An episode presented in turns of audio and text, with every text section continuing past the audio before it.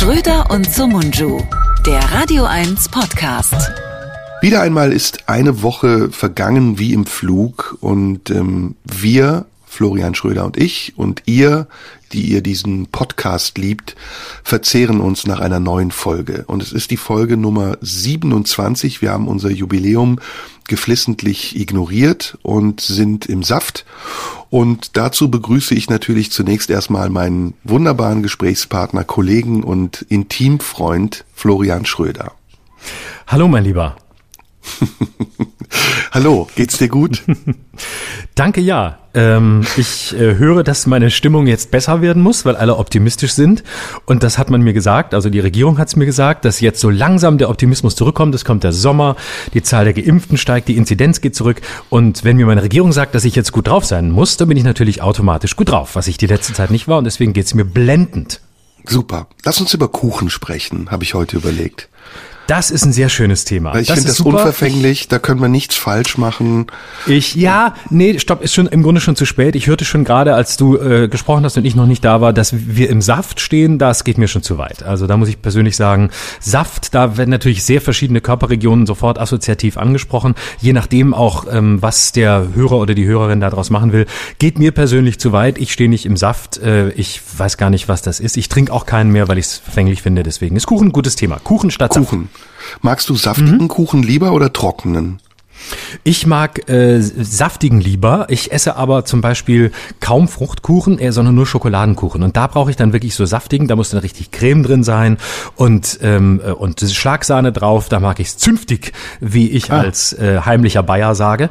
Es muss wirklich barock sein. Also barocker Kuchen ist gut, mit viel mit viel drin, viel drauf, aber nicht so trockenes, so so russischer Zupfkuchen. Da bin ich dagegen. Da, da ich bin, bin auch gegen Russland, deswegen esse ich auch. Ja, nee, nee, nee, Vorsicht, nicht direkt schon wieder in die falsche Richtung. Das ist das Russland. Oh, Entschuldigung, raus. tut mir leid. Tut, tut mir leid. Also russischer Zupfkuchen ist das Beste. Marmorkuchen? Ähm, Marmorkuchen ist sehr gut, aber der beste ist New York Cheesecake.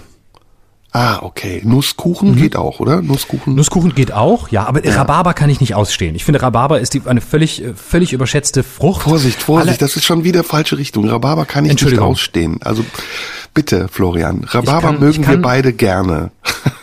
Rhabarber mögen wir sehr gerne, weil im Prenzlauer Berg muss man, ist man gesetzlich verpflichtet, Rhabarbersaftschorle zu trinken, sonst wird man hier exkommuniziert. Ja, es geht nicht, komm, lassen wir es. Lass uns wieder über Politik reden. Scheiße, es geht einfach nicht. Äh, Fick dich was sagst du, ähm, was sagst du zu Baerbeck?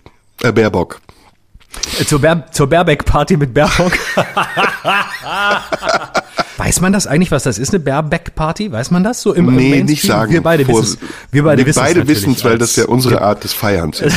unsere Art der Sexualität ist, nämlich ganz viel Baerbeck. Ja, ähm, wir knallen uns eine Ladung ich, Peppers rein und dann geht's zur Baerbeck-Party in den Darkroom. Absolut. Und seit ich auf Prep bin, geht's noch viel besser und viel sorgenloser. Bist du auch und, bei Grinder äh, unterwegs eigentlich?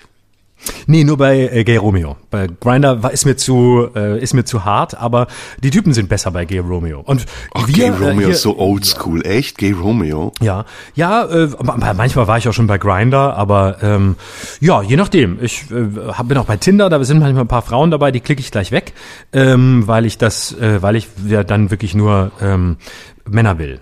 Welche ähm, äh, Dating-Plattform findest du am besten? Nutzt du Dating-Plattformen? Überhaupt nicht. Null. Bumble, also nur Grinder, Tin, Grinder, Tinder und ähm, äh, Gay Romeo, aber sonst nix. Ja gut, Ansonsten, ist ja immerhin.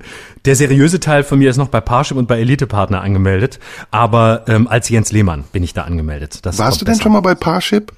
Wirklich? Ich habe nee, nicht nee, nee, tatsächlich wirklich nicht. Ich habe mal einmal aus aus Recherchegründen, wie immer in unserem Beruf, habe ich mich mal angemeldet und das ist ja ein endloses Prozedere. Du musst ja glaube ich 150 Fragen zu deiner Person beantworten, die ich alle nicht beantworten konnte, weil ich mich so gut nicht kenne und ähm, deswegen habe ich bin ich irgendwann habe ich abgebrochen, weil es mich so frustriert hat und da wird schon gleich so eine Auslese betrieben an Leuten, die da eindeutig nicht stattfinden sollen, weil die natürlich sehr seriös sind und ähm, ja anhand von Matchingpunkten äh, dich dann mit jemand anderem verbinden und dafür musst du natürlich auch einiges von dir preisgegeben haben.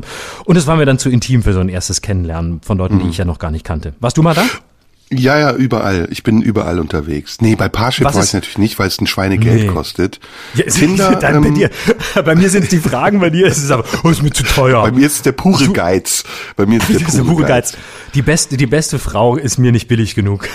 Nee, aber ich habe jetzt überlegt, ähm, so wenn wir auf Tinder wären oder auf so einer Dating-Plattform, müssten wir uns ja Alias-Namen geben.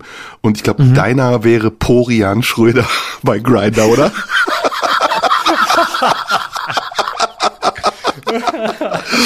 Und meiner wäre Serda Schlund zu. Ich da hätte jetzt bei dir mir was Originelleres gewünscht. Ich hätte mir bei dir gedacht, irgendwie äh, Serda Mund auf oder so, dass man gleich äh, da mal, das, Lass uns über Politik sprechen. Ach, wir doch schon die ganze Zeit. Entschuldigung, Ja, das Private über ist Politik. Das, über Poly, polyamore Politik. Ich bin verliebt in mehrere Politiker gleichzeitig und habe mit mehreren eine Beziehung. Ähm, nein, Also, ich- hast du ich Laschet gestern gesehen? Hast du Laschet Äh, gestern gesehen bei Anne Ich hab's, nein, ich hab's mir, ich hab's mir nicht angetan. Ich habe tatsächlich nur drüber, drüber gelesen, aber ich hab's nicht gesehen. Wie war's? Laschet war gut, ähm, also Durchschnitt ist er ja sowieso, Mhm. äh, hat sich ganz gut verteidigt. Ähm, Anne Will war sehr angriffslustig. Ich Mhm. glaube, sie hatte ein Auge auf Luise Neubauer geworfen. Ähm, Mhm. Luisa, wenn ich dich da kurz korrigieren darf, das ist sehr Ist frauenfeindlich, egal. wenn du Lu Luise Luisa. nennst. Die heißt Luisa. Oh Gott, oh Gott. Luisa, Luisa Neubauer. Ich verspreche mich ja auch manchmal absichtlich. Das ist ja, übrigens müssen wir sowieso drüber sprechen, wieder äh, Worte, die wir knapp falsch gesagt haben. Machen wir am Ende. Ja, unbedingt. Ähm, also, genau. ich mach mal, vor allem, ich, ja. ich mag vor allem, wenn du, wenn du, wenn man falsche Worte sagt oder so, also sich so leicht verspricht und so leicht daneben liegt, finde ich es immer sehr schön, wenn man die alte Kabaretttradition aufrechterhält und äh, dann das Wort halb sagt und dann äh, äh, äh, und dann das Wort richtig sagt, damit jeder versteht, dass man es absichtlich falsch gesagt hat. Ich freue mich Ja, immer, ja, wenn wir den. Hörern ein bisschen, bisschen helfen können und nicht zu viel voraussetzen. Ja, aber es gibt auch Dinge, aber ich höre das dann immer und denke immer, Mann, ey, das ärgert einen total. Äh, was war denn nochmal? Verantwortungsvoll, verantwortungsbewusst. Also sind so knapp daneben äh, Begriffe.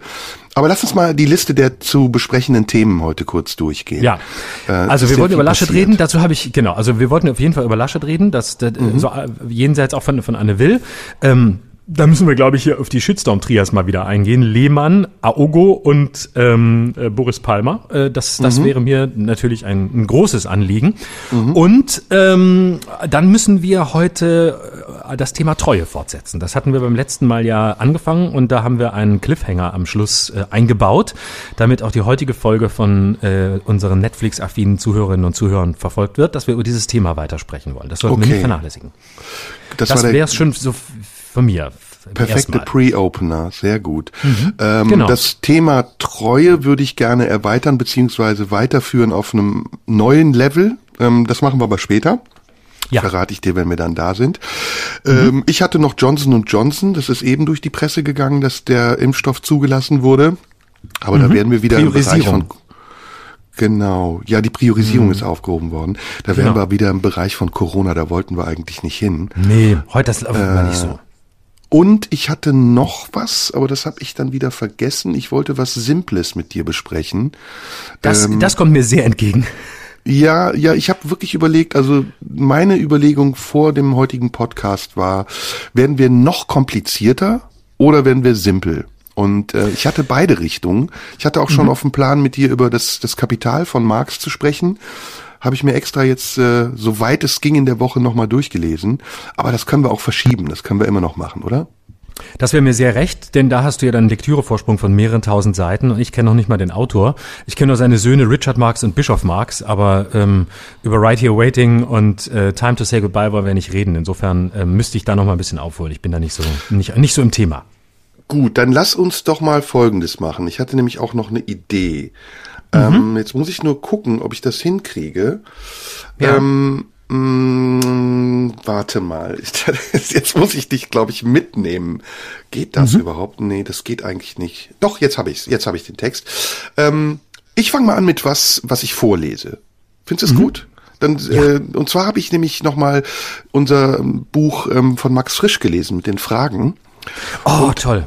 hab dem sozusagen nachempfunden und geschrieben, es sind einige Wochen vergangen und ich denke viel nach. Was ist passiert? Was gewinnen wir und was verlieren wir? Was wollen wir? Was will jeder Einzelne von uns? Was haben wir gefunden und was haben wir verloren? Was suchen wir und was, wenn wir es nicht finden? Geht etwas kaputt oder heilt etwas? Fangen wir von vorne an oder machen wir da weiter, wo wir aufgehört haben? Oder brechen wir etwas ab, weil wir Angst vor dem Weiterhaben? Wir suchen Glück und Liebe. Zum Teil können wir es uns auch geben, aber es stehen Dinge zwischen uns und es entstehen auch Dinge zwischen uns. Es sind auch Dinge passiert. Schöne Dinge und nicht so schöne. Verletzungen und Kränkungen, aber auch Erlebnisse, Momente und Berührungen. Können wir es schaffen, die Essenz dieser guten Dinge zu wahren, sie auszubauen und zu konservieren? Oder werden die schlechten Dinge immer zwischen uns stehen und uns voneinander entfernen? Wobei stören wir uns und wie können wir herausfinden, wie wir uns unterstützen können? Welche anderen Probleme bringen wir mit und wie wirken diese Probleme auf und in uns? Du merkst, es ist ein ähm, Brief an Corona. mhm. Ach so. Und den würde ich gerne. Corona. Genau, und den würde ich gerne so in den Raum wirken. Ist das zu kitschig? Finde ich gar Was nicht. Was war nein. deine Empfindung? Ähm, ähm, meine Empfindung war, äh, was, was mir spontan zugesagt hat, war, dass es ähm, so in einem äh, halboffenen Raum blieb. Ähm, es setzte an bei der aktuellen Lage, das, das hat man sofort gespürt. Aber dann ist es sofort auf so eine Flughöhe gekommen, die mir sehr gut gefallen hat, weil ich sehr offen bin für Gedanken oder für Bilder, die eben nicht in diesem unmittelbaren Feld bleiben mit äh, Corona und allem, was sich da so assoziativ anbietet. Und ähm, ich fand diese, diesen Zwischenraum, in dem sich das sprachlich bewegt, also zwischen äh, sozusagen zwischen äh, Abfahrt und Ankunft und diesem irgendwie luftleeren Raum, ähm, in dem wir im Moment sind, zwischen das Alte ist irgendwie nicht mehr da, irgendwas davon kommt wieder, aber es kommt verändert wieder und ähm, ja, dieses etwas, dieses etwas halb hoffnungsvolle, aber doch etwas haltlose im luftleeren Raum. Das habe ich so assoziiert. Hm. Ja, ich kam darauf, weil mein Gefühl war, ähm, dass Corona eigentlich wie eine gescheiterte Beziehung sich anfühlt. Mhm. Eine Beziehung, ähm, die man sowohl zu sich selbst führt oder geführt hat und neu findet, als auch eine Beziehung, die man zu dem, was um einen herum ist, neu führen muss die aber nicht aufbaut äh, nur auf alten Dingen und auf Erfahrungen, die man gemacht hat, auf Verletzungen, auf Kränkungen, sondern die eben auch auf Hoffnung aufbaut. Und ähm, viele Dinge, die wir jetzt tun und die wir jetzt ja auch erleben, und das soll vielleicht die Überleitung sein zu dem Thema, was du angesprochen hast, haben ja sehr viel von einer gestörten Beziehung. Also die gestörte mhm. Beziehung, die wir zu uns selbst haben. Wir empfinden uns nicht mehr. Wir ähm, spüren nicht mehr wirklich, wo wir stehen. Wir sind eigentlich hin und her gerissen zwischen Hoffnung, Angst, zwischen manchmal Übermut und Euphorie und einem sehr ausgeprägten Egoismus und manchmal aber auch mit Anteilen von Solidarität. Und auf der anderen Seite haben wir die Beziehung zu unseren Mitmenschen verloren oder wir sind dabei, sie zu, zu stören. Wir, wir wissen gar nicht mehr, was ein Umgang ist, der angemessen, respektvoll, geduldig, aufmerksam und achtsam wäre. Und das ist so der Gedanke gewesen, den ich gehabt habe. Und das natürlich auch angeregt durch diese Debatten, die in der letzten Woche ja eine schon fast absurde Dynamik bekommen haben. Also von Lehmann zu Aogo waren nur ein paar Stunden und dann zu Boris Palmer wiederum wenige Tage und dann zu Baerbock äh, auch wieder nur ein paar Stunden. Und das ist so eine Entwicklung, bei der ich mich frage, ist diese, ist der Ausgangsgedanke, dass Corona sich anfühlt wie eine gescheiterte Beziehung, nicht auch eine Möglichkeit zu einem Folgegedanken, dass wir vielleicht alle mal eine Paartherapie brauchen? Diese ganze Gesellschaft, in der wir sind. Ja, also ich habe äh, die diese Woche äh, einen anderen, aber vielleicht nicht unverwandten Gedanken gehabt. Ich dachte, ähm, ist diese Dynamik, ähm, die du an dem Beispiel eben äh, zu Recht beschrieben hast, eine, ähm, die wir einfach äh, jetzt auch großzügig entschuldigend auf die wirklich sehr angespannte emotionale Lage zurückführen müssen, dass alle einfach im Moment auf, auf, dem, auf den Felgen laufen, dass wirklich die Menschen fertig sind nach über einem Jahr Pandemie und einem Jahr nicht wissen, wie geht's weiter, welche Maßnahme kommt als nächste, was ist richtig, wie verhalte ich mich, was darf ich, was was soll ich, ähm, und äh, zu Hause sitzen, ist das einfach ein Resultat einer, einer vollkommen nachvollziehbaren Gereiztheit, ähm, das sich in diesen Figuren einfach nur zeigt und in den auf sie folgenden Reaktionen? Oder haben wir es hier mit etwas zu tun, was sich tatsächlich so spiralförmig nach oben entwickelt? Also, dass die, die Aufladung der, der, der Debatten und die Reaktionen darauf ähm, noch schneller, noch gereizter, noch hektischer werden? Und ist das ein Zeitphänomen, das bleibt? Oder dass wir jetzt auch einfach in diesem Moment, der jetzt da ist, sehen müssen? Das schließt sich so ein bisschen an diese Dynamik Dynamik der Schauspielerinnen und Schauspieler an? Ähm, das frage ich mich. Und ähm, meine Sorge ist ehrlich gesagt eher die zweite, nämlich dass das eine Dynamik ist, die kommt und so schnell nicht wieder verschwindet. Hm. Ja, ähm, ich glaube das auch. Ähm, ich, ich befürchte das auch, dass diese Dynamik so schnell nicht verschwindet, weil sie auch zu einer Konditionierung geworden zu sein scheint. Ähm, ich möchte dem was anderes entgegensetzen. Ich finde das ähm, ja, vielleicht ein bisschen romantisch und vielleicht auch naiv, aber ich glaube, der Weg aus dieser Krise, in der wir sind, nennen wir sie gesellschaftliche Krise oder Beziehungskrise einer Gesellschaft zu sich selbst, ähm, ist, dass wir auch lernen, wieder positiver zu sein, dass wir zuversichtlicher werden und dass wir mit dem Glück, das wir haben, dem großen Glück, das wir haben und über das wir ja lange Zeit sehr frei verfügen konnten und das uns jetzt gerade so schmerzhaft vorkommt, weil wir es kurzzeitig eingeschränkt sehen, dass wir mit diesem Glück etwas bewusster umgehen sollten. Und ähm, mit positiv meine ich zum Beispiel auch anfangen wieder zuzuhören und anfangen auch wieder lernen zu wollen, dadurch, dass man zuhört und nicht sofort verstanden zu haben. Und das, was ja in den letzten Tagen und in den letzten Wochen sichtbar geworden ist, ist, dass das Interesse daran, andere Menschen verstehen zu wollen, verschwindend gering ist im Augenblick, sondern es ist viel mehr Interesse daran entstanden, sich verständlich machen zu wollen oder eben nicht durch Argumente, sondern durch Polemik den anderen zwingen zu wollen zu einer Meinung.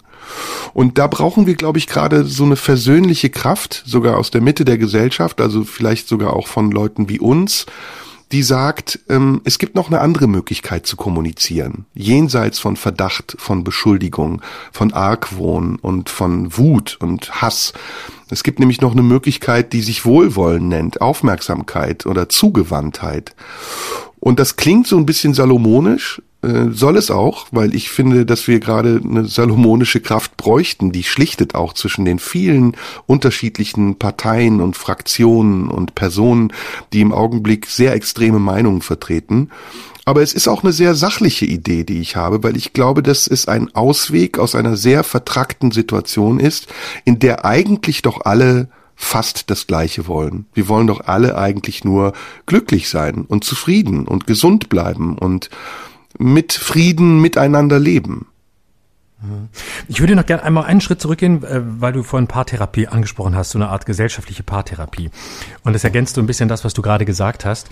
Ich hatte nämlich die Tage äh, den Gedanken, eigentlich bräuchten wir so eine Art ähm, Psychotherapie für die ganze Gesellschaft und ähm, und zwar für, für alle. Also ich sage das jetzt mal so ganz allgemein, im Wissen, dass das natürlich nicht geht. Aber ich versuche es mal ein bisschen, zu, ein bisschen konkreter zu machen, was was damit genau gedacht ist. Und zwar ähm, glaube ich ja, ähm, wenn, wenn man mal eine Psychotherapie gemacht hat, ähm, ich habe das äh, gemacht äh, über, über eine ganze Zeit, ähm, dann ähm, stellt man fest am Anfang, wenn man da hingeht und die Arbeit produktiv ist und der, der Therapeut professionell ist und äh, einfühlsam und äh, das gut macht, dann stellt man fest, dass das ein Kommunikationsraum ist, der sich von, von unserem gesellschaftlichen Kom Kommunikationsraum komplett unterscheidet. Und äh, dass man da plötzlich sitzt und mit diesen Gesetzen reingeht, die man sonst aus dem Alltag kennt. Ich erzähle irgendwas, wahrscheinlich auch irgendwas Abgründiges, sonst säße ich da nicht.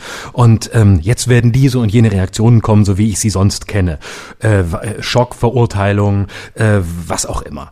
Und plötzlich stellt man fest, dass man da in einem Raum sitzt, in dem genau das alles gar keine Rolle mehr spielt, sondern in dem man sogar ermutigt wird, die größten Abgründe zu erzählen, ohne dass sofort ein Urteil gesprochen wird und ohne dass das bewertet wird und ohne dass das sofort als richtig oder als falsch klassifiziert wird. Und deswegen ist mein Ansatz eigentlich, wir bräuchten mehr von diesem, von diesem psychotherapeutischen Sprechen. Und das klingt jetzt vielleicht so ein bisschen esoterisch, aber ich meine das ganz handfest, weil dieser, dieser therapeutische Raum einer ist, in dem die Dinge zunächst einfach mal gelten dürfen und in dem es eine Unschuldsvermutung gibt. Der Klient, der kommt, hat seine Geschichte, der hat vielleicht auch einiges getan, was man nach moralischen Kriterien verurteilen könnte, aber er ist zunächst mal da und man fragt sich, warum ist er so? Wie ist er geworden? Was war sein Leben? Wo gucken wir hin? Wer ist er heute? Warum folgt er bestimmten Mustern? Warum schafft er es nicht, die abzulegen? Ablegen? Möchte er die ablegen und wie könnte er es tun? Wie könnte er dahin kommen?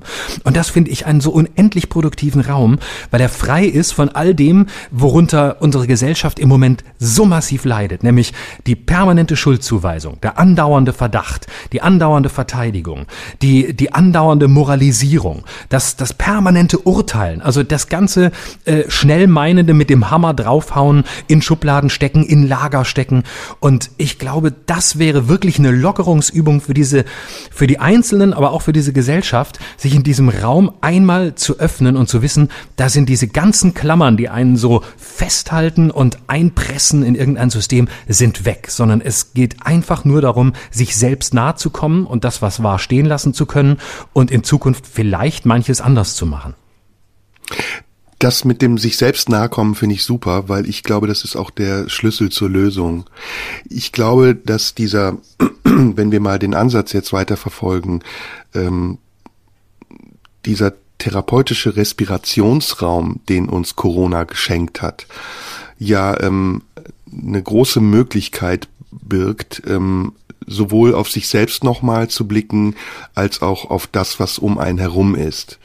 Aber das tun wir im Augenblick nicht. Wir nutzen diese Zwangsphase, in der wir dazu gezwungen sind, ähm, uns mit uns, mit unserer Familie oder unserem engsten Umfeld auseinanderzusetzen, ja nicht dazu, ähm, den Blick zu verändern, zu erweitern oder zu intensivieren, sondern wir sind sehr gefangen in der Sehnsucht nach ähm, einer gewissen Normalität, die wir gar nicht definieren können, weil wir auch diese Normalität, die es vorher gab, vielleicht gar nicht so gespürt haben, sondern sie ähm, einfach an uns existierte und wir sie für selbstverständlich gehalten haben. Aber jetzt legt ja sozusagen Corona einige Dinge offen und auf diese Dinge lohnt es sich mit diesem von dir beschriebenen therapeutischen Blick nochmal zu schauen und sich zu fragen, was können wir eigentlich daraus ziehen und wie können wir das, was wir daraus lernen, konstruktiv und produktiv für uns nutzen. Und ähm, da können wir vielleicht einen Bezug zum, zum tagesaktuellen Geschehen herstellen. Ich finde zum Beispiel, wir könnten Corona dafür nutzen, politische Debatten nicht mehr auf der Ebene ähm, des Wahlkampfs zu führen und einer gewissen Verwertbarkeit für Partei und ähm, ähm, ideologische Ziele, sondern wieder zu dem Punkt zu kommen, wo die Politik im Nutzen des Volkes steht und man mit den anderen Fraktionen und den anderen Politikern um Lösungen ringt und das auf eine konstruktive Art und Weise, die allen, möglichst vielen Menschen äh, zugutekommen.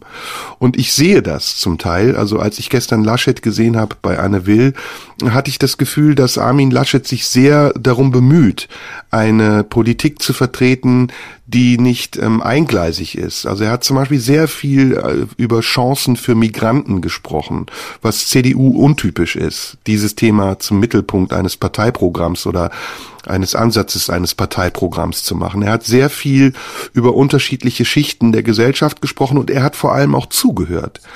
Und ähm, was ich bei Luisa Neubauer gesehen habe und was mich an ihr sehr gestört hat, war, dass ich das Gefühl hatte, dass sie sich gar nicht auf ihn einlassen wollte und mit einer Argumentation ähm, dort saß, die vorgefertigt zu sein schien und gar nicht offen war, jemanden, der aus einem vermeintlich politischen Gegenüberlager kommt, an sich ranzulassen.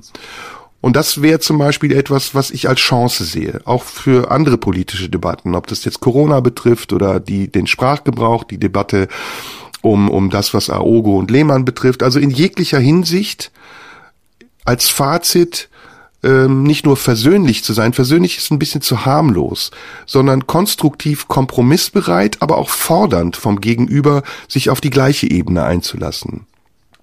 Ja, und sich, sich auch überraschen zu lassen, ne, sofern das Gegenüber eine Überraschung bereithält. Ne, und eben äh, nicht rangehen mit den Scheuklappen, äh, naja, der wird jetzt das und das sagen. Und ähm, im, in dem Dossier, das meine Leute für mich zusammengestellt haben, da steht drin, äh, dass der diese und jene Positionen vertritt.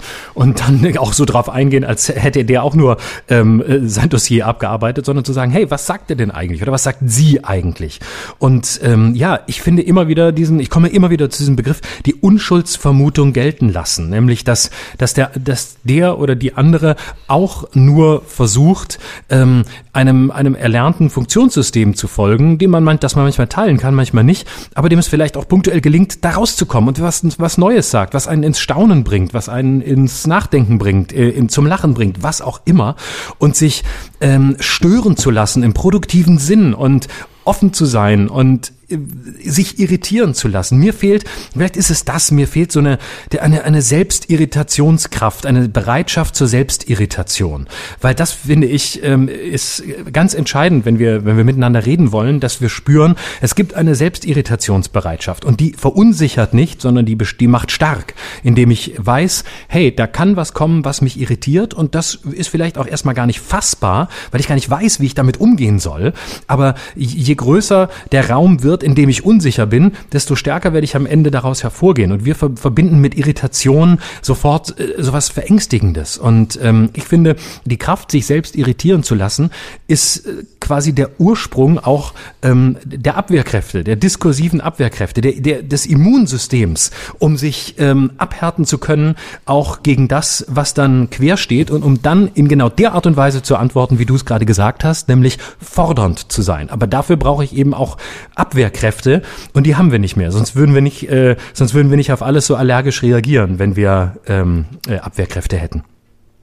Ja, und deswegen habe ich gesagt, ähm, ich habe Marx nochmal gelesen, weil ich glaube, dass Karl Marx im Kapital sehr viele Dinge vorwegnimmt, die wir heute erleben und für die wir heute neue Antworten suchen und bei der Suche nach diesen Antworten ähm, glaube ich, könnte uns das Kapital von Marx, überhaupt der Marxismus, behilflich sein. Ähm, mhm. Das ist jetzt ein kontaminierter Begriff. Wenn man sich mit dem Marxismus nur oberflächlich auseinandersetzt, dann denkt man sofort, sofort okay, das ist jetzt oldschool äh, kommunistisches Geschwafel aus den 70ern. Ähm, aber davon, glaube ich, sind wir weit entfernt, hier Agitprop zu betreiben, sondern ich glaube, es geht eher darum, dass in, in, im Kapital von Marx etwas vorweggenommen wird, nämlich die Verantwortung des Individuums zur Selbstverwirklichung. Ähm, dadurch, dass es sich den Gesetzen und den Prinzipien des Marktes entzieht, die oft dadurch gesteuert werden, dass der Markt eigene Interessen verfolgt, nämlich die Vielver Vervielfältigung und die Verindustrialisierung des Individuums und damit die, die, die, ähm, unredliche Ausnutzung der Kraft des Individuellen um sie einer, einer, einem Prinzip zuzuführen, nämlich dem Verkaufsprinzip. Ähm, das klingt jetzt sehr verkopft und kompliziert, aber im Grunde genommen kann man das auch anwenden auf die Diskussionen, die wir führen. Wenn man das runterbricht, dann ähm, ist die Grundmotivation, die wir alle im Augenblick zu haben scheinen, wenn wir ins Internet gehen und Kommentare ablassen, dass wir das als einen Teil unserer Selbstverwirklichung sehen und ähm, es gleichzeitig damit verwechseln, dass wir die einzigen sind, die diese Idee haben und diesen Spruch und diesen Satz und diesen Hashtag. Aber im Grunde genommen werden wir mit dem, was wir da irrtümlicherweise für unseren eigenen Teil halten, nur Glied einer großen Kette und ähm, werden Teil einer Gemeinschaft, eines Kollektivs, das nur dadurch funktioniert, dass wir alle denken, dass wir alleine sind und individuell.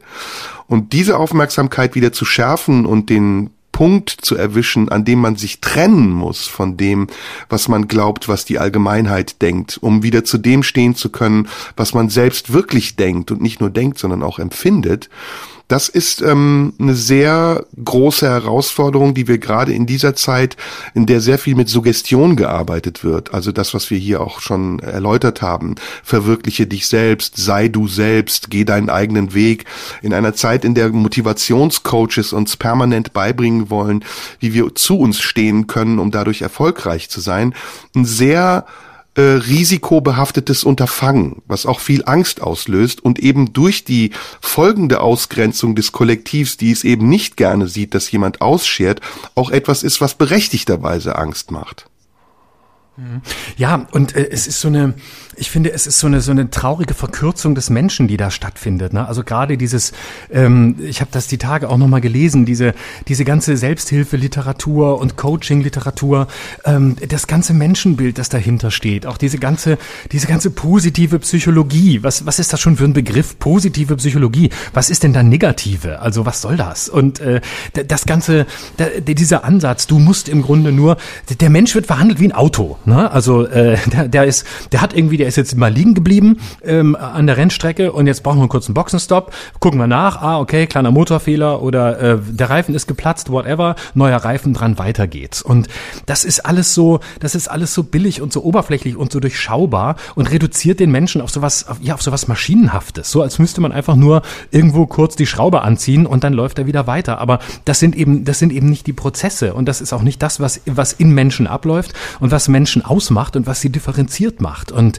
ähm, diese, diese Engführung und diese Verengung des Menschen auf ähm, ja, auf so ein paar, auf so ein paar Cluster oder auf so ein paar ähm, Funktionalitäten, ähm, das ist, glaube ich, ein Teil des Problems, weil äh, und das hat wiederum auch was zu tun mit der mit der Verkürzung der der Debatten, weil wenn Menschen sich so wahrnehmen, dann behandeln sie sich eben auch so. Und dann bleibt eben nur ähm, der Mensch als Gewohnheitstier, der bestimmte Gewohnheiten hat, die man ihm jetzt mal abgewöhnen muss. Und wenn die nicht abgewöhnt wurden, dann wird es mal Zeit, dass das mal gemacht wird in zwei Stunden. Und wenn es dann nicht funktioniert und er dann nicht zurückgeht auf die Rennstrecke, ja, da müssen müssen wir leider aussortieren. Dann ist er wohl krank. Und dann können wir leider nichts mit ihm anfangen. Und äh, krank ist natürlich ganz schlecht. Und damit sind wir bei so einer Aufteilung von gesund und krank. Der Mensch ist entweder gesund und funktioniert oder er funktioniert nicht und er ist krank. Und ich glaube, es gibt eben einen riesigen Zwischenbereich, den wir, den wir gar nicht mehr wahrnehmen, weil es nur noch auf die, auf die Zuspitzung ähm, des Menschen als, als, als Tier der Gewohnheiten oder der, der Verhaltensmuster ähm, hinausläuft. Ja, und deswegen ist der Fall Boris Palmer auch symptomatisch und betrifft mhm. gleichzeitig viele dieser Punkte. Äh, denn Boris Palmer, der, gut, darüber kann man jetzt reden, äh, ein streitbarer Geist ist, der sicher auch manchmal um der Provokation willen Dinge sagt, die er später bereut, ist in äh, der Grünen Partei ein Fremdkörper. Und warum ist er das? Weil er im Moment eben nicht dem konformen Selbstbild der Grünen entspricht.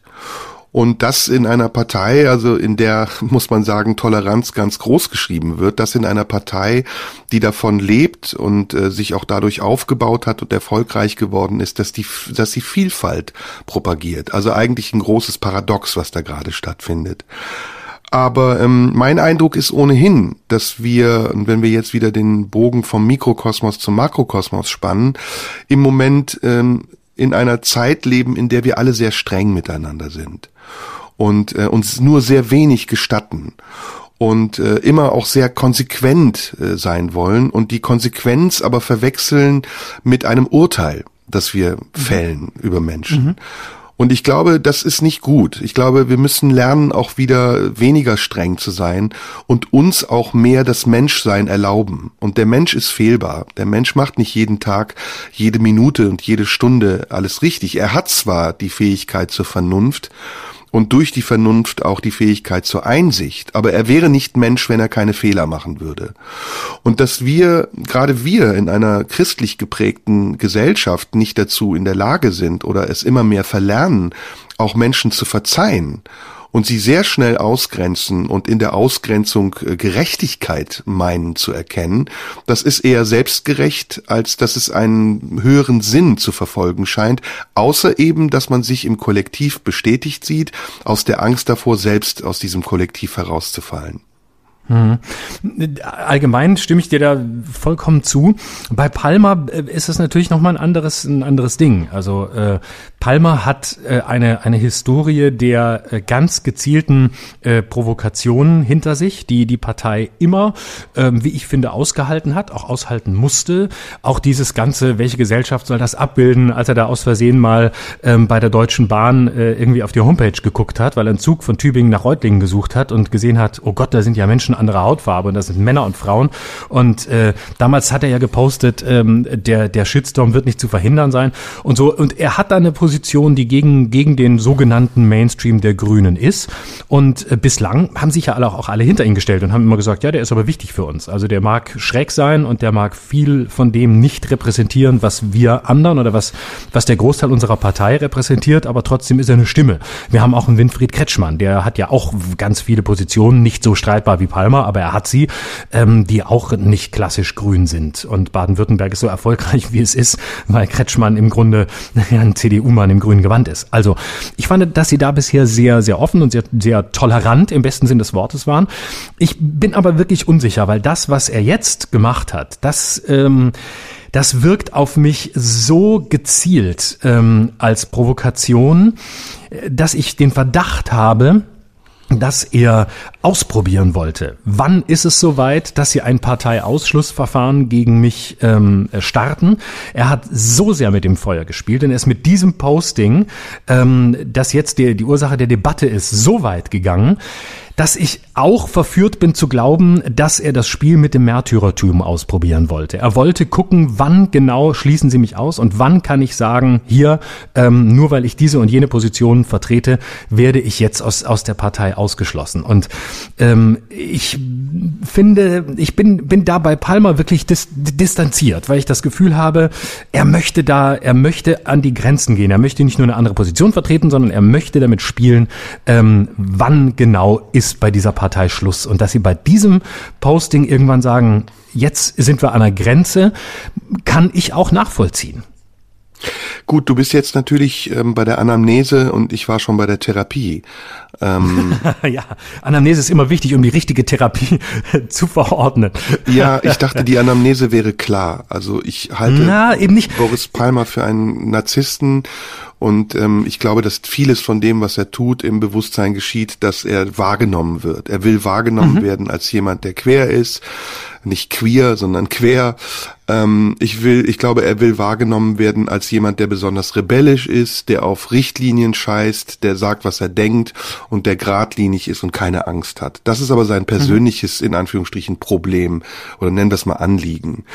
Ich bin eher bei der Frage, wie gehen wir, wie gehen die Grünen, äh, also wir als Gesellschaft, aber die Grünen sozusagen als große, größer werdende Kraft dieser Gesellschaft mit solchen Stimmen um? Und warum tun sie es in der Art und Weise, wie sie es getan haben, was ich für falsch halte? Ich halte es für einen groben Fehler von Annalena Baerbock, so schnell reagiert zu haben auf Druck des Internets und ein ähm, so hochoffizielles Statement auch überhaupt über diesen Kanal abzugeben in einer Sache, bei der weder vorher miteinander gesprochen würde, wurde, noch gab es irgendein parteiinternes Gremium, was das unter Ausschluss der Öffentlichkeit besprochen hat, sondern da hat man einfach dem Druck der Öffentlichkeit nachgegeben und versucht, möglichst publikumswirksam, der Vorwurf gilt übrigens dann auch für Annalena Baerbock und alle, die sich darüber geäußert haben, ähm, Parodie zu bieten. Einer Sache, vor dem man nämlich große Angst hat, vor der man bei den Grünen große Angst hat, in irgendeiner Weise nicht nur ähm, beim Mainstream angekommen zu sein, was die Grünen ja schon längst sind, sondern eben auch plötzlich in den Sprachgebrauch des Mainstreams zu fallen oder die Kontrolle über den Sprachgebrauch zu verlieren. Und das finde ich verlogen. Das finde ich verlogen, weil ich ähm, wollte dir heute übrigens per Post, habe ich dir glaube ich sogar geschickt, per, per SMS ein Wahlplakat der Grünen aus dem Jahre 2009 schicken. Kennst du das? Nee, ja, vielleicht, nee. aber wie, was steht Also, drauf? ich muss versuchen, das zu beschreiben. Ähm, es ist ein Wahlplakat, bei dem man zwei Menschen sieht, die sich umarmen. Der ähm, eine ähm, ist weiß und der andere ist schwarz. Man sieht den äh, die Hinterseite des Schwarzen. Es ist offensichtlich eine Frau, die von den weißen Händen die Nagellack äh, tragen. Also es sind zwei Frauen offensichtlich ähm, in ja lustvoller Art und Weise begrapscht wird. Und äh, Titel des Plakates ist Der einzige Grund, schwarz zu wählen. Ähm, das war vor zwei, vor, also 2009 ein Wahlplakat der Grünen. Das ist dann zwar auf Protest zurückgezogen worden, aber daran siehst du, dass sich die ähm, Haltung der Grünen, insbesondere auch zu Sprache, zu Sprachgebrauch, zu Political Correctness, der Verfänglichkeit von Ausdrücken dramatisch verändert hat, weil sie eben auch Angst hat, ihrem eigenen, ihrer eigenen Klientel damit ähm, wegzufließen oder Rechtfertigung leisten zu müssen vor ihrer eigenen Klientel. Und das finde ich verlogen. Denn wenn wir diese Debatte führen über Sprachgebrauch, das ist jetzt wieder sozusagen ein Nebenthema, ein Nebenzweig dieses Themas, dann müssen wir allem voran auch erkennen, dass wir alle gerade eine Erkenntnisentwicklung durchmachen und dass wir uns nicht an den Sprach, an den Formulierungen der Vergangenheit messen können, sondern nur daran, ob wir in der Gegenwart lernfähig und lernwillig sind. Und das ist äh, Boris Palmer meiner Meinung nach nicht wenn er diesen Begriff einfach eins zu eins wiederholt. Das ist dann der Aspekt der Provokation, den er, wie du richtig gesagt hast, auch sucht. Aber das ist eine andere Diskussion. Also da finde ich, muss man die Diskussionen voneinander trennen. Die eine ist die Frage, lassen die Grünen innerparteilich auch solche Stimmen wie Boris Palmer zu und sehen sie als Gewinn?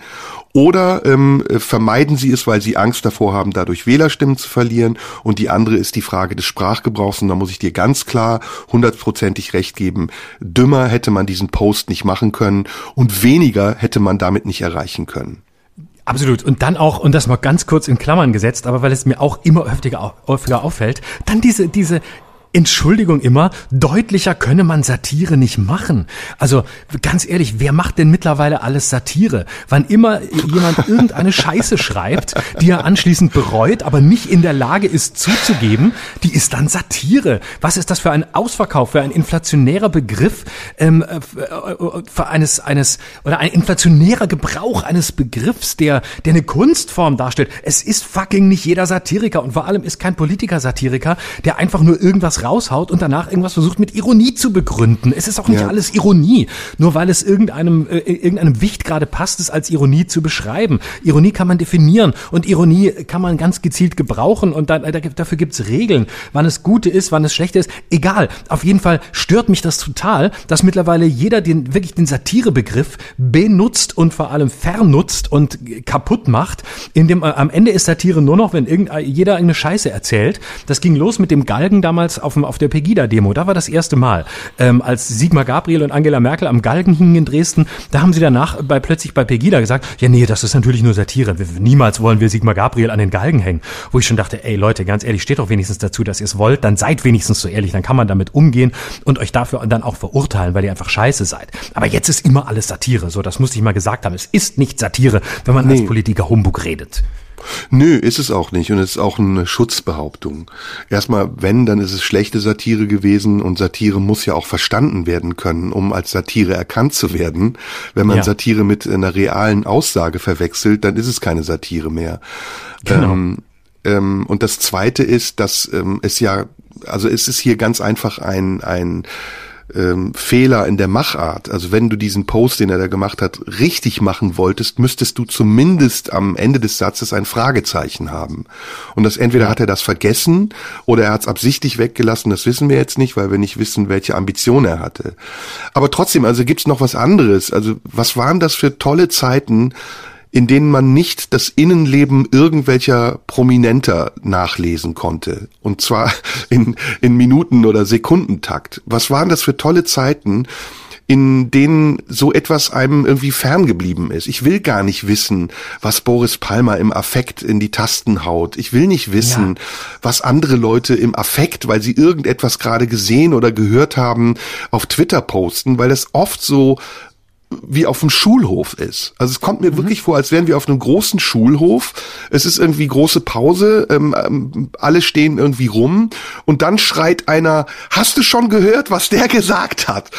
Und dann geht ein Tross von Leuten in die andere Ecke und dann wird gestritten, sich geprügelt, bespuckt und gelärmt und dann, wenn es vorbei ist, gehen alle wieder in ihre Klassen und halten die Schnauze.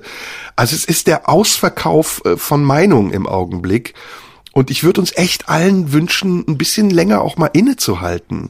Und bevor man sowas schreibt, nicht sofort irgendwie seinem Impuls nachzugeben, sondern darüber nachzudenken, warum mache ich das jetzt eigentlich? Was, was erreiche ich damit eigentlich?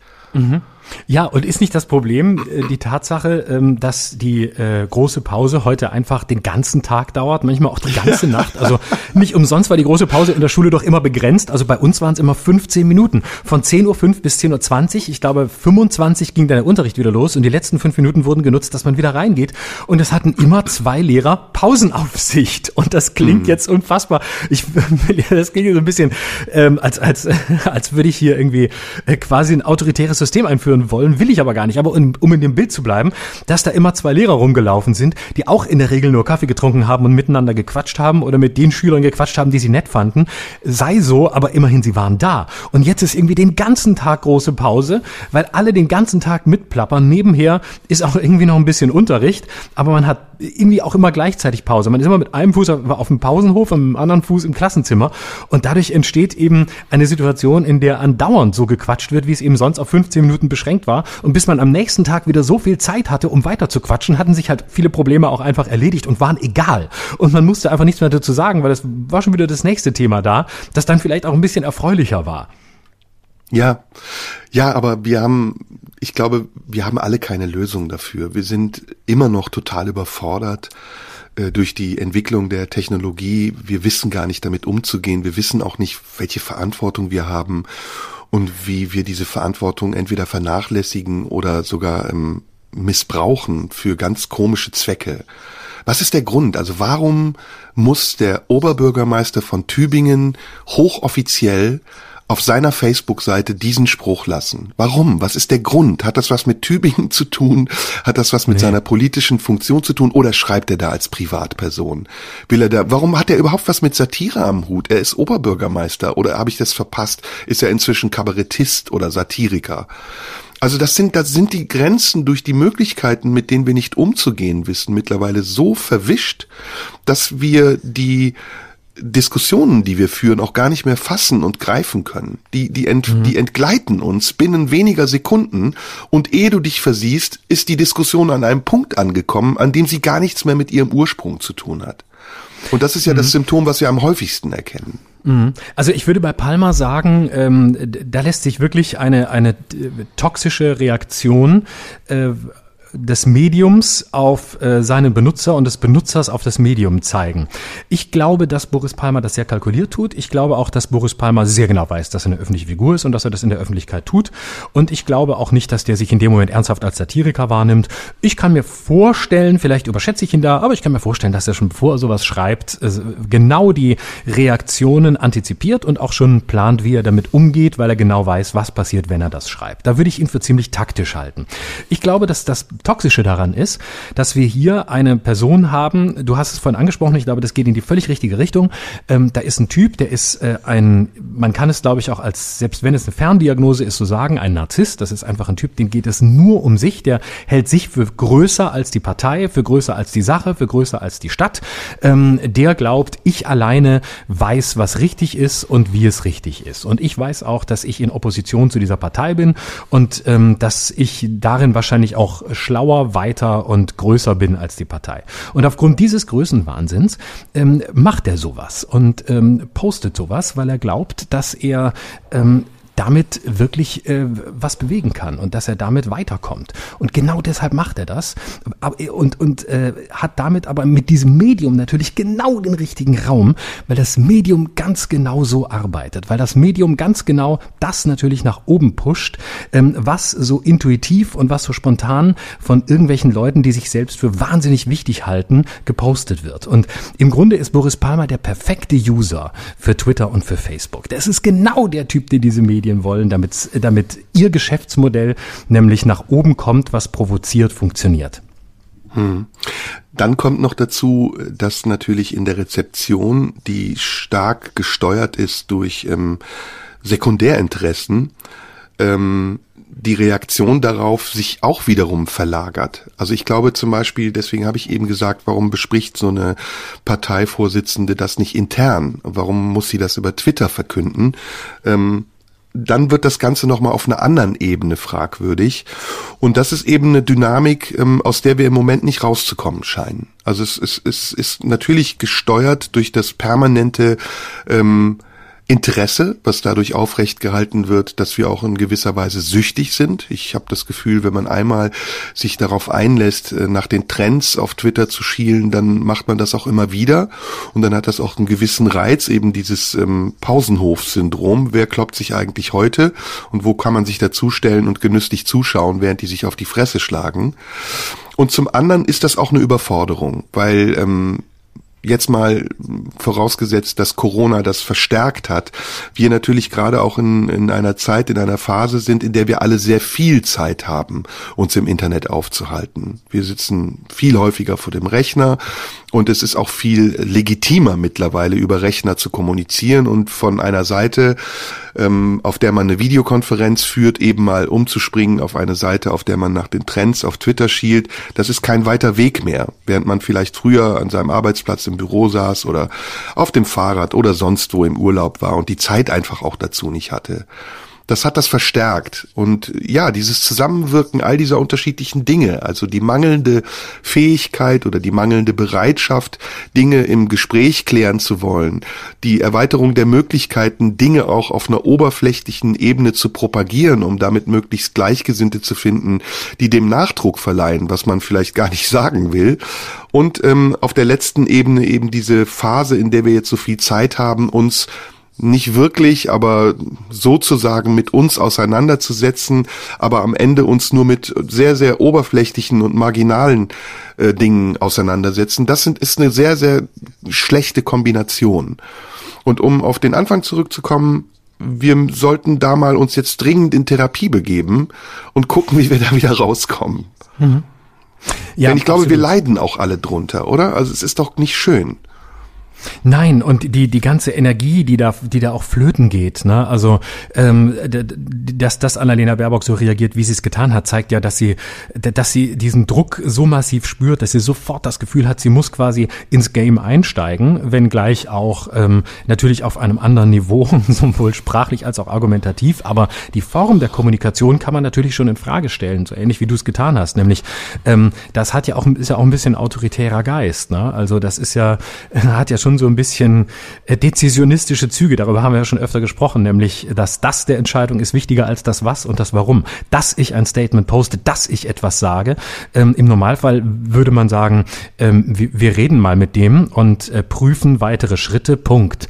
Und dann würde man die Schritte prüfen und irgendwann würde man Bescheid sagen, was man tut. Aber alle lassen sich auf diese Dynamik ein und das ist ja auch ein Energieverlust, den man doch in so viele andere produktive Dinge stecken könnte. Und stattdessen, ähm, ich, wir, ihr kennt das ja auch, ich kenne es auch, ich sitze da und, und gucke mir das an, was passiert jetzt gerade, wer sagt jetzt was, welche Reaktion kommt, ähm, äh, wie geht, wie geht jetzt wer damit um. Äh, also allein auch das Verfolgen, selbst wenn man es nur von außen tut, dieser Dynamiken, ähm, das, das frisst eine Energie ähm, und gleichzeitig äh, treibt es, was ist es, Dopamin nach oben und ähm, macht, die, macht einen ja irgendwie süchtig. Aber ich denke, denke oft, boah, wenn das alles nicht wäre, was könnte man nicht alles Tolles machen, wenn man sich nicht darauf einlassen würde? Natürlich ist jeder auch frei, das nicht zu tun. Ich tue es ja auch. Und ich ärgere mich dann so über mich. Und gleichzeitig finde ich es aber auch, bin ich natürlich auch der Typ, der sich Popcorn rausholt und sagt, oh, was passiert als nächstes? Aber ganz oft denke ich auch, oh Gott, wie viele Bücher könntest du schon gelesen haben, wenn du mal die Zeit zusammenrechnest, die du da, da geguckt hast, wie sich andere übereinander aufregen oder übereinander herfallen. Mhm. Ist deine Grundstimmung tatsächlich so optimistisch, wie du das eben gesagt hast, oder ist, äh, bist du eher traurig? Nein, ich, ich äh, bin tatsächlich äh, ambivalent. Also ich äh, nehme eine gewisse Hoffnung wahr. Ich nehme auch eine gewisse positive Stimmung wahr. Ich war auch gestern in Berlin unterwegs, als das Wetter so gut war und sich Leute auch wieder wieder draußen in den, in den Parks getroffen haben und äh, fand fand die Stimmung eigentlich dann auch wieder ganz schön und so war, war es war ganz komisch, so viele Leute plötzlich wieder zu sehen, die sich auch größtenteils sehr sehr vernünftig benommen haben und das wahrzunehmen, dass da doch wieder ein Leben ist und wie die Leute auch danach lechzen, wieder, wieder, äh, ja, wieder lebendiger zu sein, nennen wir es mal so. Das hat mich so ganz vorgestimmt, aber ähm, gleichzeitig weiß, bin, bin ich trotzdem immer noch, immer noch verunsichert und ähm, ja, auch so ein bisschen, die, die Stimmung ist so ein bisschen gedrückt, auch im Hinblick auf das, was, was jetzt danach kommt, wenn sich ein danach jetzt so langsam andeutet, wie auch immer es aussieht. Ähm, ich bin da, ich, ich es ist immer noch so ein Stochern im Nebel. Es fühlt sich so ein bisschen an, wie auf ganz dünnem Eis auf einem See spazieren zu gehen. Und jetzt ist das Eis so ein bisschen dicker vom Ufer, wo der, wo der See noch nicht so tief ist. Aber man geht so Schritt für Schritt nach vorne, macht so zwei, drei Schritte und sieht, oh, das Eis ist noch dünn. Es könnte, es könnte jederzeit einbrechen. Ich fühle mich, glaube ich, weder traurig noch hoffnungsvoll. Ich fühle mich tatsächlich nach wie vor sehr verunsichert. So würde ich sagen. Ja, und wenn Corona ähm, wie eine zerbrochene Beziehung ist, ähm, frage ich mich gerade, ähm, und wir versuchen einen Neuanfang zu finden, sei es dadurch, dass wir eine Therapie machen oder eine Paartherapie sogar vielleicht, ähm, ist das, was da zerbrochen ist zwischen uns, noch zu kitten? Hm. Mm. Ja, das, äh, das, das glaube ich schon. Also so pessimistisch wäre ich nicht, dass ich, ähm, dass ich glauben würde, dass das, äh, dass das nicht nicht kittbar ist. Dafür muss ich dann hm. auch sagen, dafür sehe ich auch zu viele Leute, die ähm, die dann doch äh, interessiert sind an an Fragen, die sich jenseits der jetzt bis jetzt beschriebenen Polarisierungen bewegen. Also ähm, ich denke dann, das ist zwar natürlich jetzt ein ganz kleiner Ausschnitt, wenn wir jetzt hier so selbstreferenziell über uns reden, aber wenn ich mitkriege, was mir die Leute so schreiben, wie genau die beispielsweise hier zuhören und wie viele Leute da auch, auch emotional darauf reagieren und ähm, gerade unsere Versuche hier uns quasi suchend ähm, argumentativ fortzubewegen, mitverfolgen, was mich total rührt, dann denke ich, nee, es ist nicht alles nur, es ist nicht alles nur Oberfläche und es ist nicht alles nur das, ähm, was äh, irgendwelche sozialen Medien oder Boulevardzeitungen Zeitungen, die das dann übernehmen, nach oben spielen. Bei ganz vielen Menschen laufen viel differenzierte Prozesse ab und man könnte sogar zu der These kommen, dass vielleicht Corona eher für ein Comeback ähm, einer, einer gewissen Tiefe oder einer gewissen Sinnhaftigkeit oder ähm, einer, ein, dem Verfolgen einer Suchbewegung anderer und äh, selbst Schlüsse zu ziehen, selbst Antworten zu finden, sich andere Fragen zu stellen, ähm, geschaffen hat. Das wäre die andere Seite. Vielleicht hat das auch, ähm, vielleicht hat dieses, dieses furchtbare furchtbare Jahr mit äh, ein Selbst- und Fremdeinkasernierungsversuchen gleichzeitig auch äh, zu einer neuen, ähm, zu einer neuen Introspektion geführt, die jetzt nach außen getragen wird und nach anderen Antworten sucht. Also das, das ist auch eine Perspektive, die ich manchmal einnehme und die mich dann hoffnungsvoller macht. Ja, ich muss dann nochmal auf Marx zurückkommen. Ähm, und ich versuche jetzt mal, das ist ein gewagter Versuch, aber ich versuche mal eine Brücke zu bauen. Ähm, ich glaube, dass wir als Gesellschaft, die wir in Europa jetzt seit 80 Jahren ja zum ersten Mal etwas erleben, was uns in unseren Grundrechten massiv einschränkt und uns auch die Angst vielleicht macht, dauerhaft diese Grundrechte verlieren zu können, dass das etwas ist, was Menschen in Afrika zum Beispiel seit Jahren erleben dass diese Menschen, die dort leben, ich komme darauf, weil ich habe einen, ich kenne jemanden aus Nigeria, mit dem habe ich neulich gesprochen und ich habe ihn gefragt, was er über Corona denkt und der hat gesagt, nicht viel, bei uns sterben die Leute an Hunger. Und ich dachte so, ja, das ist eine Form von Leidensfähigkeit, die man dann hat, wenn man eben lange Jahre ähm, auf der anderen Seite dieser Welt gelebt hat, auf der es den Menschen nicht so gut geht und auf der man darauf angewiesen ist, überleben zu können.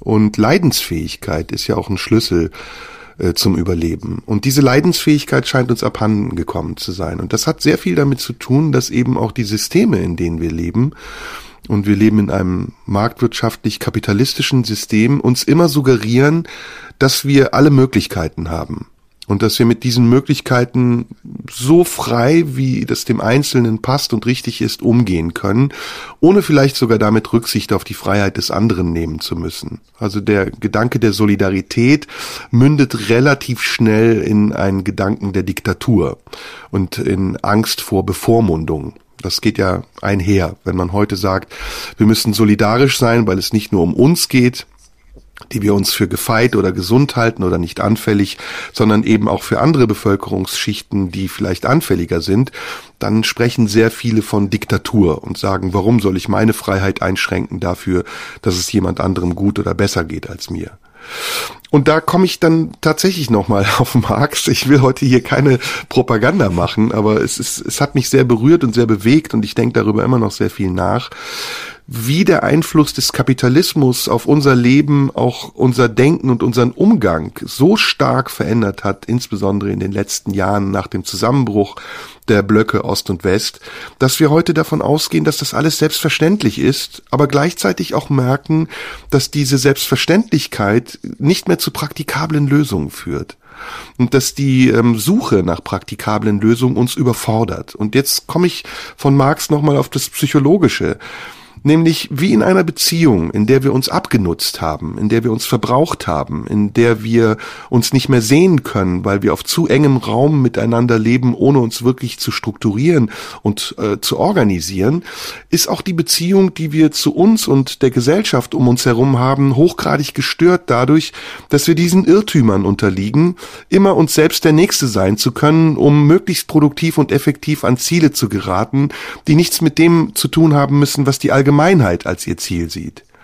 Und da brauchen wir, glaube ich, ähm, eine Lektion. Also da brauchen wir nicht nur eine Therapie, da müssen wir auch lernen. Und zwar anhand der Erfahrungen, die wir machen. Und das meinte ich eben am Anfang mit positiv. Also wenn wir es schaffen könnten, die Herausforderung darin zu sehen, dass äh, Corona uns Zeit gibt, auch in uns selbst hineinzublicken und in uns zu gehen und herauszufinden, an welchen Stellschrauben wir unser Leben verbessern und ändern könnten, dann könnte ich deinen Optimismus teilen. Und dann würde ich sagen, ja, ich bin sehr hoffnungsvoll für die Zukunft. Wenn wir das nicht schaffen, dann teile ich eher meine Trauer darüber, dass wir diese Chance verpasst haben.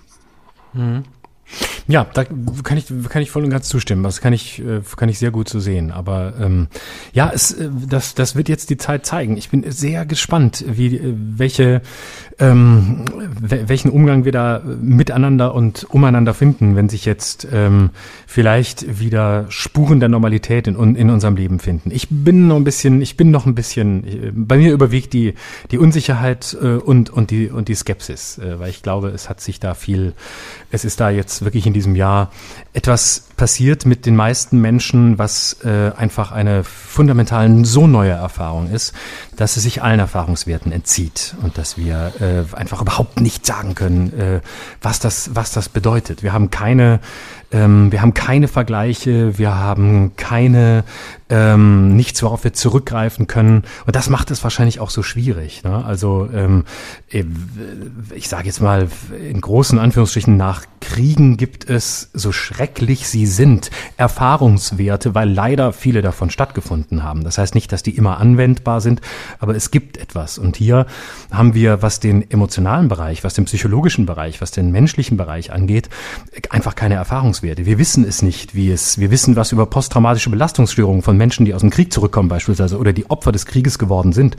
Aber wir wissen nicht, äh, wie es ist, nach über einem Jahr äh, quasi Einschluss und fast permanentem Lockdown ähm, wieder rauszukommen und dann wieder laufen lernen zu müssen in einem Leben, wie wir es vorher kannten, das aber trotzdem auch nicht mehr so ist wie vorher. Also das macht, das macht es für mich auch so, so schwierig und deswegen bin ich, glaube ich, auch so tastend, weil ich äh, mir da äh, gar kein, gar kein richtiges Urteil zutraue, weil ich es einfach gar nicht beurteilen kann.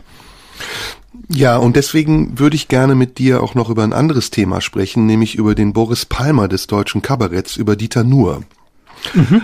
Ähm, du warst ja ähm, bei Dieter Nuhr zu Gast und ich möchte mal mhm. etwas wagen, was ich eigentlich sehr ungern mache und selten, nämlich über Kollegen zu sprechen. Mhm. Und ähm, das vielleicht aber auch auf eine sachliche Art und Weise, ohne dabei irgendjemanden diskreditieren zu wollen oder öffentlich äh, schmutzige Wäsche waschen zu wollen. Deswegen sage mhm. ich mal vorab als ähm, Disclaimer, ähm, wir beide kennen Dieter nur und ich würde sagen, wir sind jetzt nicht die besten Freunde, aber wir sind gute Kollegen und ich schätze die Arbeit von Dieter nur Erstmal, weil er sie seit sehr langer Zeit macht und weil er sie sehr aufrichtig macht, was ich finde, was ein Qualitätsmerkmal ist und auch sehr mutig aber eben, weil er sie auch, und deswegen habe ich diesen Boris Palmer-Vergleich gebracht, weil er sie auch streitbar macht und weil er sie mhm. manchmal aus meiner Sicht auch sehr bewusst provokant macht. Und zwei mhm. Dinge habe ich diese Woche mir angeschaut. Nachdem ich wusste, dass du ähm, dort auftrittst, habe ich mir nur im ersten angeschaut und ähm, das Interview mit Thilo Jung. Ich weiß nicht, ob du das mhm. Interview mit Thilo Jung gesehen hast. Ja, das, ich habe es nicht komplett gesehen, aber einen großen Teil habe ich gesehen, ja. Ja, und ich war sehr zwiegespalten. Ich war auf der einen Seite, ähm, fand ich es sehr schade, dass man merkte, dass Dieter bei jedem Satz, den er gesprochen hat, sehr vorsichtig war, weil er sich offensichtlich mittlerweile dessen bewusst ist, dass alles, was er sagt, kontrovers aufgenommen werden kann. Und auf der anderen Seite fand ich gerade diese Bedächtigkeit sehr angenehm. Und ich fand, dass ähm, es eben gar keinen Anlass dazu gegeben hat, ähm, auf diesen Zug aufzuspringen, siehste, da ist wieder der erzreaktionäre Kabarettist, der die Leute provozieren will, indem er genau das sagt, was die Leute vielleicht nicht hören wollen oder was sie hören wollen. Ich war dann aber enttäuscht, als ich die Sendung gesehen habe, weil die Sendung eigentlich das Interview wieder konterkariert hat und ich mich gefragt habe, warum? Also warum muss das sein, erstmal überhaupt, dass man eine Sendung macht ähm, vor leeren Rängen, bei der man so tut, als wären Zuschauer da, aber permanent thematisiert, dass sie nicht da sind? Also warum kann man dann eigentlich nicht ins Studio gehen und sagen, wir machen das jetzt wie die Heute-Show, nämlich à la John Oliver. Ich finde, dass Oliver Welke das sehr, sehr, sehr gut macht mhm. und äh, spielen auch nicht das imaginäre Publikum mit, sondern wir sagen einfach, es gibt kein Publikum. Genau. Und dann warum, ähm, warum diese Art von Satire in einer Zeit, in der man ganz genau weiß, dass die dass das Auditorium letztendlich nur darauf wartet, einen Anlass dazu zu finden, es misszuverstehen. Also warum geht man dann an den Rand des Missverständlichen? Ich beziehe mich zum Beispiel auf ein Zitat, wo er sagt, mir ist das ja eh mittlerweile, ich kann es nicht mehr unterscheiden zwischen einer Antifa-Demo und einer Nazi-Demo. Mhm. Und das ist ein Frontalangriff ähm, auf etwas, was man relativ leicht aushebeln kann. Also eine Antifa-Demo mit einer Nazi-Demo zu vergleichen und gleichzusetzen, ist Polemik. Und das hat genauso wie bei Boris Palmer, glaube ich, keinen anderen Hintergrund, als dass derjenige, der es sagt, sich selbst so ein bisschen zum Rebellen stilisieren will. Und ich finde das schade, mhm. weil, wie gesagt, ich Dieter sehr schätze und ich gerade das Interview bei Thilo Jung sehr sehenswert fand, um auch zu verstehen, aus welcher Position heraus Dieter das macht. Aber sie dann mhm. wieder zu konterkarieren, und auch Lisa Eckhardt Stand-up, den ich sehr komplex und kompliziert und missverständlich war, das verstehe ich dann nicht mehr. Dann bin ich raus. Mhm. Dann denke ich so, dann sei entweder eindeutig und provoziere wie, ähm, wie, keine Ahnung, wer auch immer, der dann irgendwelche äh, NXYZ-Wörter ausspricht, um die Wirkung auszuprobieren, oder mach's klüger. Mhm. Ja, also ich, ich glaube, es treibt, ähm, es treibt ihn da wirklich mittlerweile ähm, eine, eine Lust auch an der, an der Provokation und äh, den Leuten, die sich dann aufregen, ähm, quasi wieder äh, was hinzuwerfen, ähm, wie so ein äh, wie so ein Affengehege, wo man irgendwie bei der Tierfütterung im Zoo, man wieder irgendwas reinwirft, dann weiß man dann, dann kommen sie wieder die Paviane und äh, kloppen sich ums Essen. Und äh, das ist so, ich, ich glaube, es hat sich ein bisschen, mein Eindruck ist, es hat sich gewandelt, während ähm, äh, während Dieter ja sehr lange Zeit ähm, sehr im äh, im ganz positiven Sinn im, im Mainstream war und äh, sich mit Themen auseinandergesetzt hat, ähm, die ihm wichtig waren. Das, er wurde ja dann immer politischer mit den Jahren. Ganz früher, weiß ich noch, hat er relativ viel von seiner Freundin erzählt. Dann kamen irgendwann äh, die Programme über Religion und, und über Islam und so. Und da hat er sich ja wirklich mit auseinandergesetzt und hat ja den Koran auch gelesen.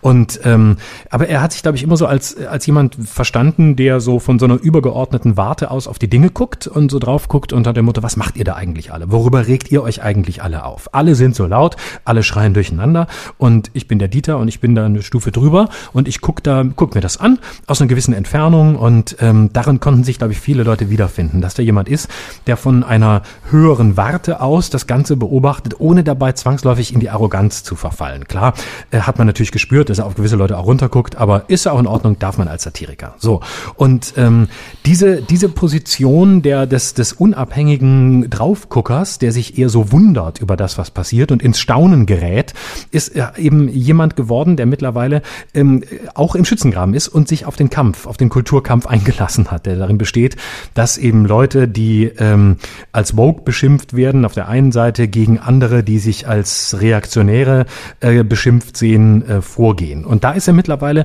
im Lager angekommen. Ich glaube, er hat sich lange gewehrt dagegen, in einem der Lager zu sein.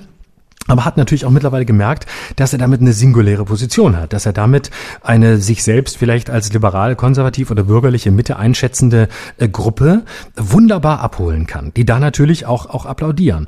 Und mittlerweile habe ich eher das Gefühl, es ist ihm eine na, nach langer Irritation über den Shitstorm und über die Dynamiken, die er gar nicht auslösen wollte, glaube ich, hat er mittlerweile gesagt, jetzt ist auch egal, jetzt kann ich so viele Shitstorms, jetzt kann ich auch jetzt kann ich auch auf das Konto einzahlen, mal sehen, was als nächstes passiert. Und vielleicht trennt er das, also vielleicht trennt er die Rolle dessen der Inter interviewt wird und der eben quasi dann, sagen wir mal, persönlicher wird oder so eine halb private Person ist von der Person, die auf der Bühne steht und eben äh, gewisse Thesen äh, vorbringt. Ich habe das Gefühl, er ist da mittlerweile ähm, auf einem spielerischen Level angekommen. Und ich persönlich wer, werde da auch immer, ich da, also die, die, die von dir erwähnte Passage mit Antifa und, äh, und Nazis nicht zu unterscheiden, ähm, das ist, äh, ja, müssen wir nicht drüber diskutieren, finde ich, finde ich auch äh, polemisch. Ähm, denke aber, wenn ich dann das Gesamte angucke, ich teile ganz viel von dem nicht, was er da erzählt, aber ähm, ja, es ist eine, es ist eine Stimme, die wichtig ist, ähm, um, das ist wieder die Klammer zu vorhin, die Selbstirritation Argumentationskräfte aufrechtzuerhalten und ähm, sich auseinanderzusetzen. So wie die NZZ wichtig ist, auch wenn man ganz vieles äh, nicht teilt, was da so steht. Ja, und darüber reden wir gar nicht. Ne? Also das steht außer Frage, dass jemand, egal ob er Dieter Nuhr heißt, Lisa Eckhardt oder Florian Schröder, eine äh, Existenzberechtigung haben muss. Darum geht's ja. gar nicht. Und das ist ja gerade das, was mich an diesen Debatten so ärgert, dass sie immer in die Forderung münden, äh, ihn zu canceln oder ihn nicht äh, hören zu wollen. Mhm. Wir alle laborieren ja an diesem Thema. Wir sind alle, wir Kabarettisten, wir, wir Bühnenkünstler, wir Satiriker. Wir laborieren an diesem Thema, seitdem wir auf der Bühne stehen. Und das ist ja auch richtig, dass wir das tun.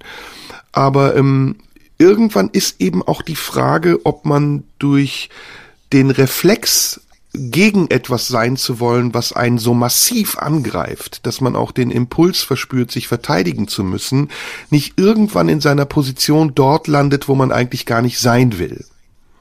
Mhm. Mhm. Und das ist das Problem. Also ich höre Dieter dann sprechen und denke mir, ist das jetzt der Reflex, der aus ihm spricht? Ist das die Wut, die ich total nachvollziehen kann über die Empörung, über Dinge, die er vielleicht gar nicht gesagt hat? Oder ist es seine Position? Und wenn es seine Position ist, warum bringt er sie dann nicht klarer zum Ausdruck und ich sag's mal ein bisschen provokanter, versteckt sich in dem Augenblick hinter dieser Figur, die ja nur mal sagen will, was man vielleicht nicht wirklich denkt. Das ist ja immer so dieses, mhm. ähm, ich gehe einen Schritt nach vorne und dann doch wieder zwei Schritte zurück, was ja ein Stilmittel ist. Und das ist ja auch okay, jeder hat seinen Stil wir haben auch unterschiedliche Stile und wir machen übrigens auch Fehler. Also das muss man ja an dieser Stelle sehr deutlich sagen. Unsere Arbeit kann man auch auseinandernehmen und da werden viele Dinge dran sein, die man berechtigterweise kritisieren kann. Maßgeblich ist nur, ob wir diese Kritik annehmen und ob man diese Kritik, die wir angenommen haben, dann auch irgendwann im Endprodukt unserer Arbeit erkennen kann. Mhm, genau. Und äh, ja, es ist, ich, ich bin in der, ähm, in, in der ganzen Lage äh, tatsächlich immer, ähm, immer entspannter und denke, ja, ich muss mich da nicht, ich, ich kann einfach das anerkennen und mich darüber freuen, dass ich jetzt gleich äh, wieder was sehe oder wieder was mitkriege, ähm, was äh, mich wahrscheinlich äh, befremden oder irritieren wird, worüber ich mich vielleicht ärgern werde. Ähm, aber äh, ich, mir wird dieser Furor immer fremder ich äh, finde das so, ich freue mich oft darüber. Also ich merke das auch an anderen Sachen. Ich freue mich total drüber, wenn ich bei Twitter durchscrolle und sehe wieder irgendeinen Text in der Welt oder der NZZ und denke, ach, guck mal, das ist aber, oh, was ist denn das für eine These? Das ist aber gar nicht meine Welt. Dann denke ich, ah, genau deswegen musst du es jetzt lesen. Genau deswegen guckst du dir jetzt mal an, wie man das Ganze auch durchargumentieren kann. Und dann habe ich ein, eine totale Freude, wenn mich dann jemand überzeugt und ob er das dann äh, polemisch tut, ob er es ironisch tut oder ob er das äh, sehr gut begründet tut, denke ich dann, ach, so kann man das auch sehen. Und das finde ich eine so produktive Selbstverunsicherung. Und zwar nicht nur, weil wir jetzt in meinem Beruf oder in unserem Beruf, sondern grundsätzlich, weil ich das so, ähm, weil mich das raushaut aus meinen Denkstrukturen und aus meinen falschen Sicherheiten, in denen man sich ja ganz schnell wiegt und in seinen eigenen Überzeugungen und Ideologien und Gefängnissen, äh, wo es dann irgendwie so gewohnt und bequem ist, denke ich dann, nee. Und das bei Dieter geht mir das auch so. Und ähm, äh, ich äh, nehme das so hin und so denke, geil, ich höre mir das an und dann sage ich, oh, das finde ich gar nicht. Andere Sachen finde ich wieder, finde ich wieder ganz gut. Manches finde ich lustig. Und ähm, ja, aber es ist halt, äh, als, als Geschäftsmodell ist es eben die Frage, wie lang man sich quasi wie lange es produktiv erscheint, sich in der permanenten Antithese einzurichten, ähm, ich bin gegen die Guten oder die, die sich dafür halten. Und ähm, damit bin ich quasi die Stimme im Widerstand. Äh, also sozusagen konservative Revolution. Wenn der Begriff nicht historisch so besetzt wäre, äh, ist es das ja so ein bisschen. Mhm. Ja, aber das ist ja auch die Aufgabe, die wir haben. Wir können ja, wenn ja. wir Ne, wenn wir das jetzt mal versuchen als äh, chronologische Leiste anzuordnen, nicht bei den Themen und der Haltung der Position bleiben, die das Kabarett vor 30 oder 40 Jahren hatte. Ja. Wir haben eine demografische Entwicklung, die dem total widerspricht. Die ähm, Gesellschaft hat sich sehr verändert und auch die Themen dieser Gesellschaft haben sich verändert. Der Mainstream hat sich in ganz andere Bereiche verlagert und die Funktion des Kabaretts äh, ist eben tatsächlich auch immer eine Funktion des Widerstands gegen das, was sich Mainstream nennt. Jetzt muss man aber dann natürlich aufpassen, weil wir im Moment ja unterschiedliche Seiten von Widerstand haben. Und das war eben das, was ich meinte. Und das führt jetzt ein bisschen hin zu diesem profanen, super nervigen Argument. Ähm, da machst du dich aber zum Werkzeug äh, der Gegenseite. Ne, trotzdem muss man aufpassen. Ich glaube, man hat immer noch die Verantwortung für das, was man tut, im Zweifelsfalle auch gerade stehen zu können, weil man es vertritt. Mhm. Wenn man es nur vertritt und sagt, ich habe aber damit nichts zu tun, wie Leute es verstehen, dann vernachlässigt man diese Verantwortung. Ja, oder sich auf die Position zurückzuziehen, na ja, äh, es ist ja irgendwie alles nur ein Spiel. Ne? Also äh, das ist dann ab einem gewissen Moment auch problematisch. Und so sehr wir beide ja und ich auch uns hier immer für für das Spielerische einsetzen und für das ähm, für das für das leichte Umgehen mit äh, Gedanken und Gedankenexperimenten und ähm, hier Anwälte des der Verflüssigung sind unter dem Motto, wir sagen hier etwas in dem Moment, in dem wir es so reflektieren. Das ist zwei Wochen Wochen später schon wieder ähm, völlig, völlig veraltet und wirkt natürlich ähm, äh, dann schon wieder ganz anders. Also Beispiel, sehr, schönes Beispiel. So, äh, hat irgendjemand hat, glaube ich, auf meiner Facebook-Seite geschrieben, ja, äh, gerade vor zwei, drei Tagen, ja, was, was, was wir da im, vor zwei Wochen bei alles dicht machen, äh, das war vor allem an mich gerichtet, über den Physiker Cornelius Römer gesagt haben, der ja quasi Listen von diesen Schauspielerinnen und Schauspielern erstellen wollte, Twitter-Listen, wer folgt wem und wie zurück und da steckt jemand dahinter und äh, wer ist das und wir müssen das deutlich machen und so. Und äh, wo ich noch so offensiv gesagt habe, ey, ganz ehrlich, das ist, äh, das ist ein angesehener Wissenschaftler, aber das, das ist doch, äh, das ist doch präfaschistoid im Namen des Guten. Da habe ich ja auch so eine Position vertreten. Und natürlich muss ich zwei Wochen später sagen, ich find's immer noch nicht richtig. Er hat es aber mittlerweile auch klargestellt. Und man muss sagen, äh, und wenn es nur seine Intuition oder sein Gespür war, mittlerweile weiß man, dass die Verbindung zu den Querdenkern offensichtlich viel enger war, als wir es damals wussten. Insofern müsste man es natürlich heute auch neu einordnen und sagen, okay, der hat vielleicht die falschen Mittel benutzt, aber er war auch etwas auf der Spur, was durchaus nicht falsch war und was sich jetzt eben ganz anders herausgestellt hat, als wir es damals reflektiert haben. Und das ist ja auch der Moment der Bewegung. Aber das Wichtige finde ich eben auch am Ende zu sagen, wir stehen auch zu der Momenthaftigkeit und wir stehen auch zu dem, dass es in diesem Moment Teil des Spielerischen war, es so auszudrücken. Heute, kämen wir nochmal auf das Thema, würde man es anders diskutieren. Und dann ist es, glaube ich, okay. Ich glaube, das Spielerische braucht immer eine Verortung ähm, im, im wie soll man sagen, im Wahrhaftigen. Vielleicht ist es das. Ne? Man kann spielerisch mit Positionen umgehen, das eine sagen, das andere sagen, das Gegenteil sagen, aber solange man spürt, okay, am Ende ist dann wahrhaftiger Kern dahinter, muss ich niesen, kann man es machen. Punkt. Gesundheit. Ja, äh, das ist richtig. Und das ist trotzdem so, ähm, dass dieser symptomatische Fall, der ähm, Dieter Nur in diesem Fall heißt, aber eigentlich noch viel mehr Bereiche betrifft, nämlich die Frage, sind wir als Gesellschaft überhaupt noch dazu fähig zu differenzieren? dass dieser Fall natürlich auch uns ähm, permanent beschäftigt und dass wir das in diesem Podcast hier ja sozusagen öffentlich ähm, am lebenden Objekt demonstrieren, wie viele Aspekte es gibt, die wir berücksichtigen müssen, um dann am Ende irgendwann sagen zu können, dass das, was wir haben, ein Gehalt hat, hinter dem wir auch stehen.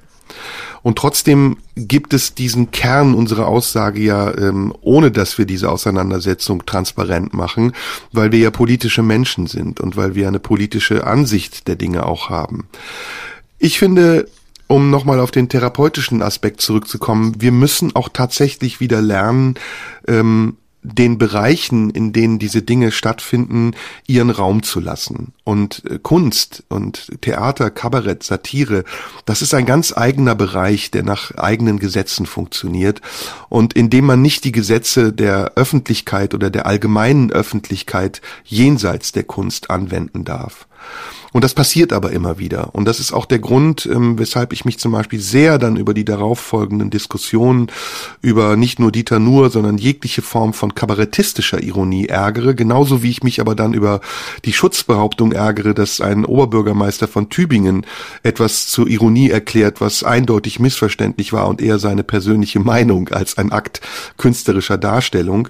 Also, dass diese Bereiche immer mehr verschwimmen, das, das ärgert mich und ich habe darüber nachgedacht, vielleicht werfe ich das nochmal als Frage in den Raum, weil ich es hochspannend finde, was würde eigentlich jemand wie Christoph Schlingensief heute machen, der ja, ja, davon gelebt hat, dass, Grau, dass diese Grauzonen und diese Bereiche, die wir heute gar nicht mehr unterscheiden können, für ihn ein ganz planes, großes Feld waren, auf dem er sich mit einer Leichtigkeit bewegt hat, die, glaube ich, heute unvorstellbar wäre. Christoph wäre schon mhm. längst gecancelt. Meinst du? Das ist eine gute Frage. Ich, ich, also ich äh, weiß nicht, ob er das, ob er das wäre. Also es gäbe mit Sicherheit Versuche, das zu tun und äh, er hätte sich selbst gecancelt. ich kann mir vorstellen, dass er äh, wahrscheinlich, ich kann, das kann ich mir vorstellen, dass er ab einem gewissen Punkt gesagt hätte, Leute, nee, ich habe keinen Bock mehr. Ähm, ich habe, das ist ja alles ein Klima, auf das ich keine Lust mehr habe. Und ähm, das, glaube ich, ist das, ähm, ist das Wahrscheinlichste, dass er selber, dass er vielleicht selber gesagt. Aber weißt du, vielleicht wäre er, vielleicht wäre er auch äh, Kind seiner Zeit und und würde hätte das genauso ähm, als Dynamik äh, miterlebt und wäre an ihr gewachsen, wie wir beide das, das tun und wie das alle tun, die im Moment ähm, äh, zuhören, reden, im, nur im Internet sind, egal wie passiv sie das verfolgen. Und ähm, wir alle wachsen ja mit und an diesen Medien. Und wir, ich glaube, es entzieht sich unserer Vorstellungskraft, ähm, wie es gewesen wäre, wenn Christoph Schlingensief vor diesen Herausforderungen gestanden hätte, vor denen wir heute stehen. Das hätte ihn natürlich auch zu einem anderen Künstler und zu einem anderen Menschen gemacht. Nicht fundamental, aber graduell, weil er sich damit auseinandergesetzt hätte. Und vielleicht hätte er das auch als riesige Herausforderung gesehen. Ich weiß es nicht. Ich weiß es auch nicht. Ähm, by the way, es gibt eine Ausstellung in der Kunstsammlung in Düsseldorf über Christoph, die man sehen sollte, die jetzt bald losgeht. Oh ja. Sehr empfehlenswert. Ich kann nur beschreiben, wie ich ihn erlebt habe. Wir haben uns damals kennengelernt, als er in Zürich Hamlet inszeniert hat, was ja einen großen mhm. Skandal hervorgerufen hat, weil er es mit ähm, Aussteigern aus der Nazi-Szene inszeniert hat, die sich dann aber später äh, als Nicht-Aussteiger entpuppten. Das Ganze war also eine Unterwanderung und Christoph ist darauf reingefallen. Mhm. Ähm, und wir haben damals ein paar Mal gesprochen. Ich war, ich kannte ihn schon vom Schauspielhaus in Bochum, äh, wo er inszeniert hat. Und es waren für mich, ja, ich würde sagen, einige der beeindruckendsten Gespräche, die ich in meinem Leben mit einem Künstlerkollegen geführt habe.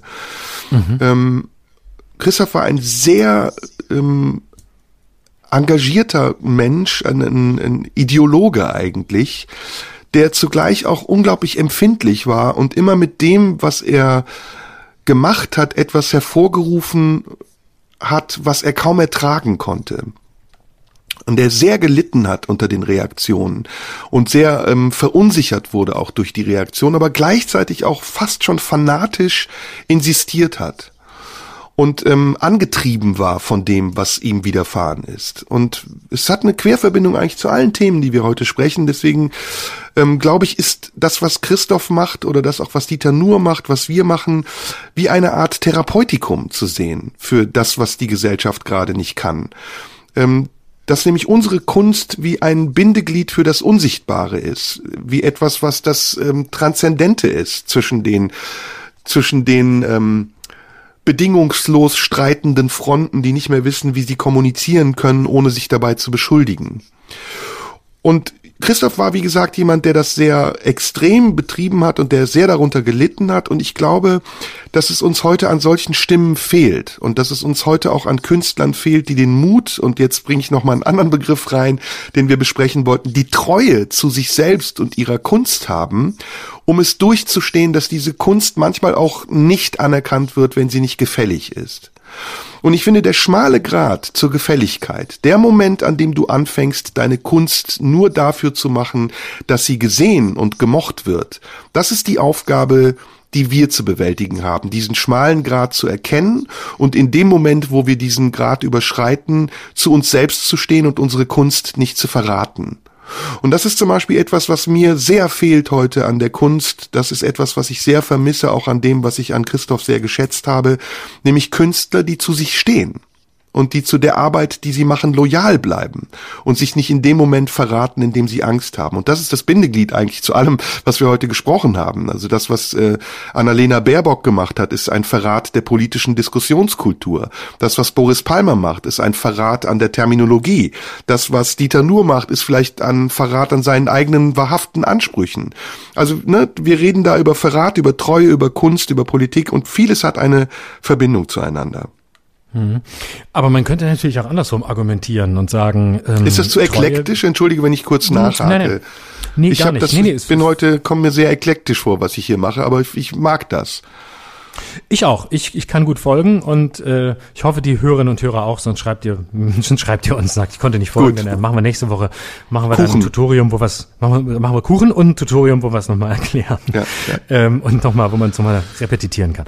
Ähm, ich, man könnte aber auch umgekehrt äh, argumentieren, weil die, die Treue ja auch darin bestehen kann äh, und sollte, dass man sich äh, verändert, dass man äh, äh und zwar vielleicht ist der Begriff der Veränderung da ähm, gar nicht so am Platz. Vielleicht ist es eher ähm, die Frage einer Entfaltung oder einer Entwicklung, ähm, dass man treu sich nur bleibt, indem man ähm, sich vielleicht auch punktuell untreu wird im produktiven Sinn, indem man Positionen verlässt, überdenkt und ähm, sieht, dass, dass äh, sich gewisse Gesetzmäßigkeiten äh, geändert haben. Und ich glaube, ich versuche anzukommen in einem ganz schmalen Grad, der auf keinen Fall bei der Selbstverleugnung oder der Selbstaufgabe äh, endet, sondern der, ähm, äh, der, das, das äh, permanente Verändern der eigenen Linie ähm, äh, mit der Treue zu sich selbst ähm, äh,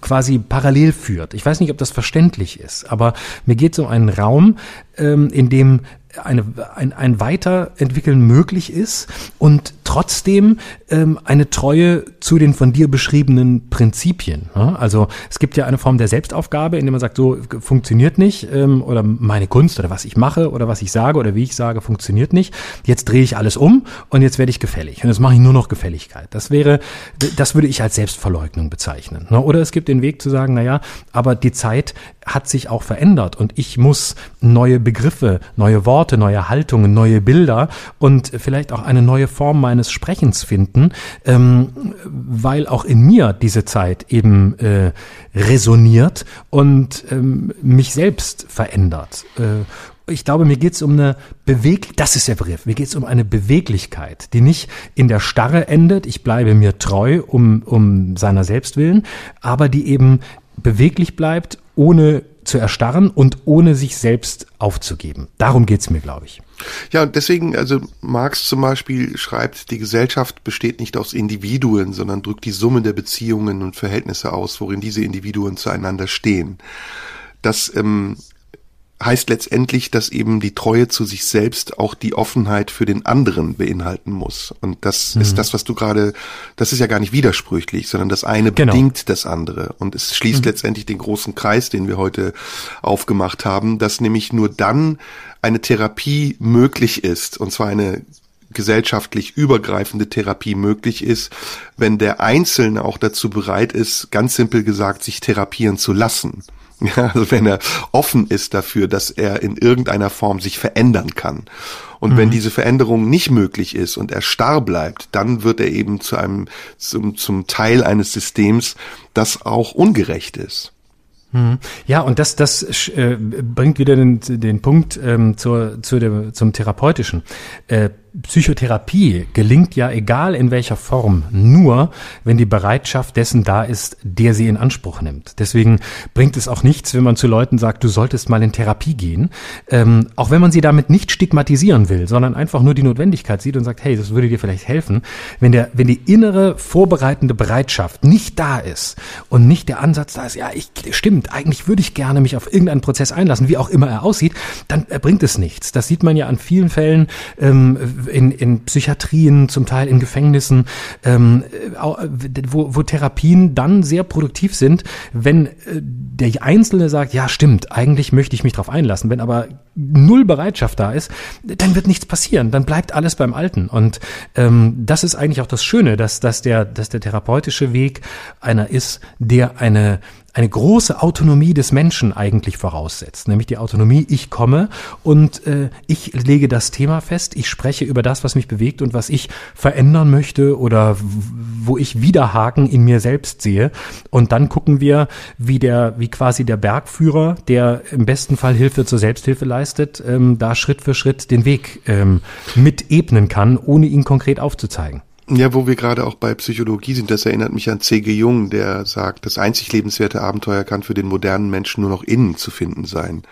Äh, mhm. Das ist das, was wir sagen. Ne? Also das, mhm. das Abenteuer, das wir in uns suchen müssen, ähm, um tatsächlich auch uns zu unterscheiden, wir als Menschen, die wir uns wahrnehmen, anders als eben Tiere oder äh, eine Pflanze, die sich nicht wahrnimmt. Aber mhm. gut, wir werden sehen. Also das sind natürlich sehr äh, theoretische Ansätze, ob die dann im Praktischen umsetzbar sind und ob wir damit den Menschen, die uns hier hören, helfen, dass wir es auf dieser Ebene besprechen, ist eine Frage, die kann man nur schwer beantworten. Aber man kann es hoffen und die Reaktionen, die du bekommst, sind ja äh, sehr positiv, wie ich das mitbekomme. Ja, vielleicht nachher am Schluss lese ich mal noch ein bisschen was vor, weil wirklich so viele Leute geschrieben haben und äh, ich immer sage, ich lese und ich lese auch wirklich, aber heute ja. könnt, könnten wir zum Schluss nachher vielleicht noch ja, ein paar Nachrichten ja, vorlesen. Wir waren ja am Anfang ähm, bei äh, den Darkrooms und vielleicht gehen wir jetzt auch noch mal wirklich in den Darkroom zurück am Ende. Mhm. Ähm, es ist ja im Moment auch eine relativ sexlose Zeit, ne? Also mhm. wenn man jetzt in einer festen Beziehung ist, okay, obwohl ich weiß auch nicht, ob das dann äh, sexreicher ist in den Beziehungen. Aber die Bordelle haben zu. Ähm, was, was, was passiert da? Also wird es jetzt einen Ansturm geben? Ich, ich bin auch total gespannt. Ich glaube, ich glaube schon, dass das, äh, dass, dass da eine, eine Sexrenaissance stattfinden wird. Ähm, aber auch da, es wird wahrscheinlich alles viel langsamer gehen, als wir das glauben. Und das, äh, ich glaube, wir müssen uns wirklich verabschieden von diesem Bild des Startschusses. Irgendwann ist es vorbei und dann können wieder mhm. alle machen, sondern das wird ein ganz langer, langsamer Prozess sein, über immer mehr Geimpfte, über immer mehr Möglichkeiten, dann auch wieder äh, was zu erleben was zu machen. Und ähm, ja, aber solange Gehen wir Tinder beide dann in die ich wollte nur sagen, solange Tinder nicht den, den, den digitalen Impfpass in die App integriert, solange passiert nichts. Gehen wir beide dann Hand in Hand in KitKat Club oder mal, keine Ahnung, gibt es irgendeinen äh, bekannten schwulen Club, in den wir auch mal rein könnten? Wir können zum Beispiel ins Lab gehen, ähm, in, im, im Berghain. Da ja, das ist gehen. da, wo die, die Skat-Partys sind, wo die Leute mit den Tupperware-Dosen Schlange stehen. Genau, da zum Beispiel würde ich gerne mit dir hingehen. Da hätte ich habe ich dir Lust. übrigens die geile, habe ich dir die geile Story erzählt übrigens ähm, über das Forum vom Lab? Nee. Es gibt ein Forum vom Lab, also man, das ist so ein normales Diskussionsforum, wo sich Leute austauschen und ähm, unter anderem eben auch Skat-Fetischisten. Also das muss man jetzt hier nicht ausführen. Ich habe es ja schon angedeutet, worum es da geht. Kann man googeln, mhm, genau. Ja. Mhm. Und da ist eins wirklich, wirklich sehr, sehr lesenswert, weil es einfach eine bestechende Normalität ausdrückt. Und warum soll es auch nicht bestechend normal sein? Ich meine, es ist der Fetisch dieser Menschen und sie, sie halten es für normal, was wir für etwas außergewöhnlich halten. Und da schreibt dann irgendwie Anal Peter 76, äh, hallo, ich war äh, neulich bei euch im Club und es hat mir total äh, gefallen zu sehen, wie ihr euch alle eingeschmiert habt und dabei getanzt habt. Ich glaube, ich würde das auch gerne oh. ausprobieren. Und dann, dann, dann antwortet irgendwie Rosettenrosi 32 drauf. Ja, dann komm doch bitte zu unserem Stammtisch. Also die haben wirklich auch einen Stammtisch, wo die sich treffen. Das hat so eine bestechende ja fast schon profane äh, Vereinsmeierei. Also es, es erinnert mhm. mich so, der Deutsche muss ja immer sich so zusammenschließen zu Gruppierungen, ähm, die dann zu Bewegungen werden und irgendwann dann mhm. natürlich ähm, zu einem Reich. Aber in, in diesem Fall ist es so die kleinste, das kleinste Glied in der Kette. Und da kann man es auch schon beobachten, dass Leute offensichtlich das brauchen.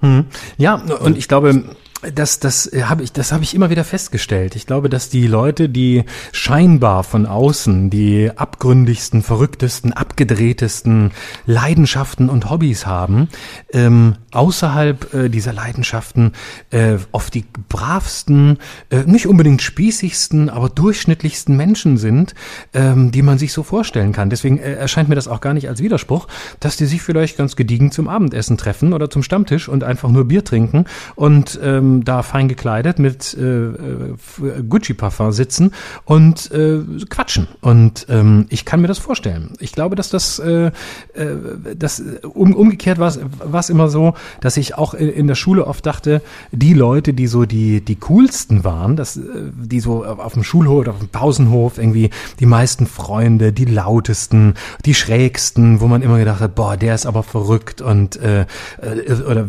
völlig irre drauf. Das sind die, die nach der Schule als erste die größten Spießer wurden. Die Leute, die am Ende ähm, bei der Volksbank Lörrach eine Lehre gemacht haben. Und ich hab die, schätze die Volksbank sehr, ist eine gute Bank. Aber Leute, wo du in der Schule dachtest, boah, der wird aber mal, wenn der erstmal von der Schule ist, was der wohl macht. Und ähm, das kann man immer wieder beobachten. Und das kann man eben umgekehrt auch beobachten bei Leuten, die so einen Fetisch haben oder whatever, dass das äh, am Ende des Tages oft ganz durchschnittliche Leute sind, die sich dann eben für einen bestimmten Moment ähm, zu verkleiden wissen, im besten Sinn des Wortes. Jetzt haben wir so viel besprochen und die Treue müssen wir wahrscheinlich auf das nächste Mal verschieben. Genau, aber, wir haben sie ja kurz angesprochen in der Treue zu sich, aber es gibt noch viele Aspekte dieses Themas. Das heißt, wir machen jetzt einfach hier quasi sozusagen ein akustisches Long Read zum Thema ähm, Treue mit immer wieder neuen Cliffhangern für die nächste Folge, denn wir sind ja auch nichts anderes als eine akustische Netflix-Serie. Ja, das sind wir. Haben wir irgendwas gesagt, was wir bereuen? Nö äh, ja. Lab, Kaviar, war wirklich, würde ich sagen, für jeden was dabei. Zwischendurch ein bisschen Politik, zwischendurch ja. noch ein bisschen Laschet ähm, und ähm, genau. Wie ist deine glaub, Einschätzung? Was wird passieren? Laschet wird Kanzler? Ich glaube, Laschet wird Kanzler. Ich glaube, dass Laschet ähm, der chronisch Unterschätzte ist und die chronisch Unterschätzten schaffen es in Deutschland immer am weitesten, wie wir historisch wissen. Oh, und, oh, oh, oh, oh. Hitler-Vergleich, indirekter Hitler-Vergleich. Nö, waren, das war Angela Merkel-Vergleich, die wurde auch immer unterschätzt. Ach so, und dann war sie 16 okay. Jahre Kanzlerin. Nö, weiß, ich verstehe jetzt nicht, wie du da auf Hitler kommst. Also, das ist jetzt komisch. Nee, stimmt, hast recht. Was in deinem Hirn los ist, weiß ich auch nicht. Naja, ja, ja, ja. aber ähm, der ist so ein, der ist vielleicht eher so ein bisschen mit Helmut Kohl zu vergleichen, da hat es auch keiner geglaubt. Ähm, aber äh, ich glaube, dass der so, der ist so beharrlich, der ist so oft rausgeflogen da in NRW, immer wieder aufgestanden, immer mhm. wieder zurückgekommen. Das ist ein Stehaufmännchen, der wird seinen Weg gehen und am Ende des Tages wird er, wird er Kanzler. Wäre meine Wette Stand heute. Ich würde es mir wünschen, ehrlich gesagt. Ähm, nicht, weil ich CDU-Fan bin, sondern weil ich... Weil du Annalena Baerbock nicht willst. Also ganz ehrlich, ich möchte darüber jetzt ja. nicht nochmal abziehen, aber es nicht? ist... Ähm, nee, ich will Hast Annalena Baerbock nicht. Nee, weiß ich nicht, erinnere ich mich nicht dran. Aber ich, also das hm. Gute ist, ich würde dann sozusagen den Bundeskanzler kennen und bestimmt auch einige aus dem Kabinett. Ähm, mhm und ich bin da ganz, also ich bin da ganz pragmatisch. Ne? Ich will eigentlich nur einen Vorteil haben, ähm, den ich verwerten kann. Und also bei den Grünen wüsste ich, da kenne ich natürlich auch ein paar, aber ähm, die wären so redlich, da komme ich mit meiner korrupten, kleinen, schmierigen Art nicht durch. Das kann ich mir vorstellen. das ist, mhm. deswegen wünsche ich mir Laschet als Kanzler. Ich glaube auch, dass er es werden wird. Die Frage ist, wir hatten ja noch nie so eine Wahl, bei der so viele Optionen existierten. Mhm. Ne? Das ist ja, kann ich ja alles passieren.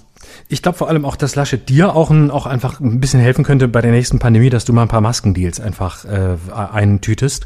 Das würdest du will gut zu dir passen. Da könntest du Geld verdienen und so. Und ähm, ja, ich will aber Kulturstaatsminister. Ich will nicht Masken. Du bist ja kein, bist ja kein Politiker, aber ja, ein bisschen Maskendeals zwischendurch. Das als Kulturstaatsminister, der am Ende sagen kann, hey, ich, ihr habt einen Türken zum Kulturstaatsminister gemacht, ist doch klar, dass der auch ein paar unseriöse Sachen macht. Da fliegst du auch nicht raus deswegen. Ja, aber also, unseriös ist relativ. Verdienen. Unseriös ist hm. relativ. Der eine verkauft Masken, der andere tritt bei Dieter Nur auf. Ja, eben. Und, äh, aber der eine will, der eine will halt irgendwie in die Politik und der nächste äh, will halt einfach nur, will einfach nur spielen. ja, ich werde jetzt nee, einen Hashtag auf jeden Fall erfinden. Konsequenzen für äh, Florian Schröder. Sehr gut, sehr gut. Das würde ich, das unterstütze ich sehr. Da poste ich auch selber was dazu und ja. überlege mir mal ein paar Konsequenzen, die ich auch für mich ganz, ganz spannend fände. Und, ich hätte eine. Ähm, und zwar? Wenn wir zusammen äh, entweder in den äh, ins Lab gehen oder in den KitKat Club, kaufen wir uns so Lederhosen, wo der Arsch so frei ist und ziehen so diese diese Ledermonturen an. Mm, sehr gut. Das finde ich. Das ist eine gute Idee. Mhm, da habe ich, ja, klar, ich habe auch in allen Größen diese Hosen hier, also ich kann dir auch was geben, dann kann ich ja ausleihen oder schenken. Ich ziehe die halt immer falsch rum an.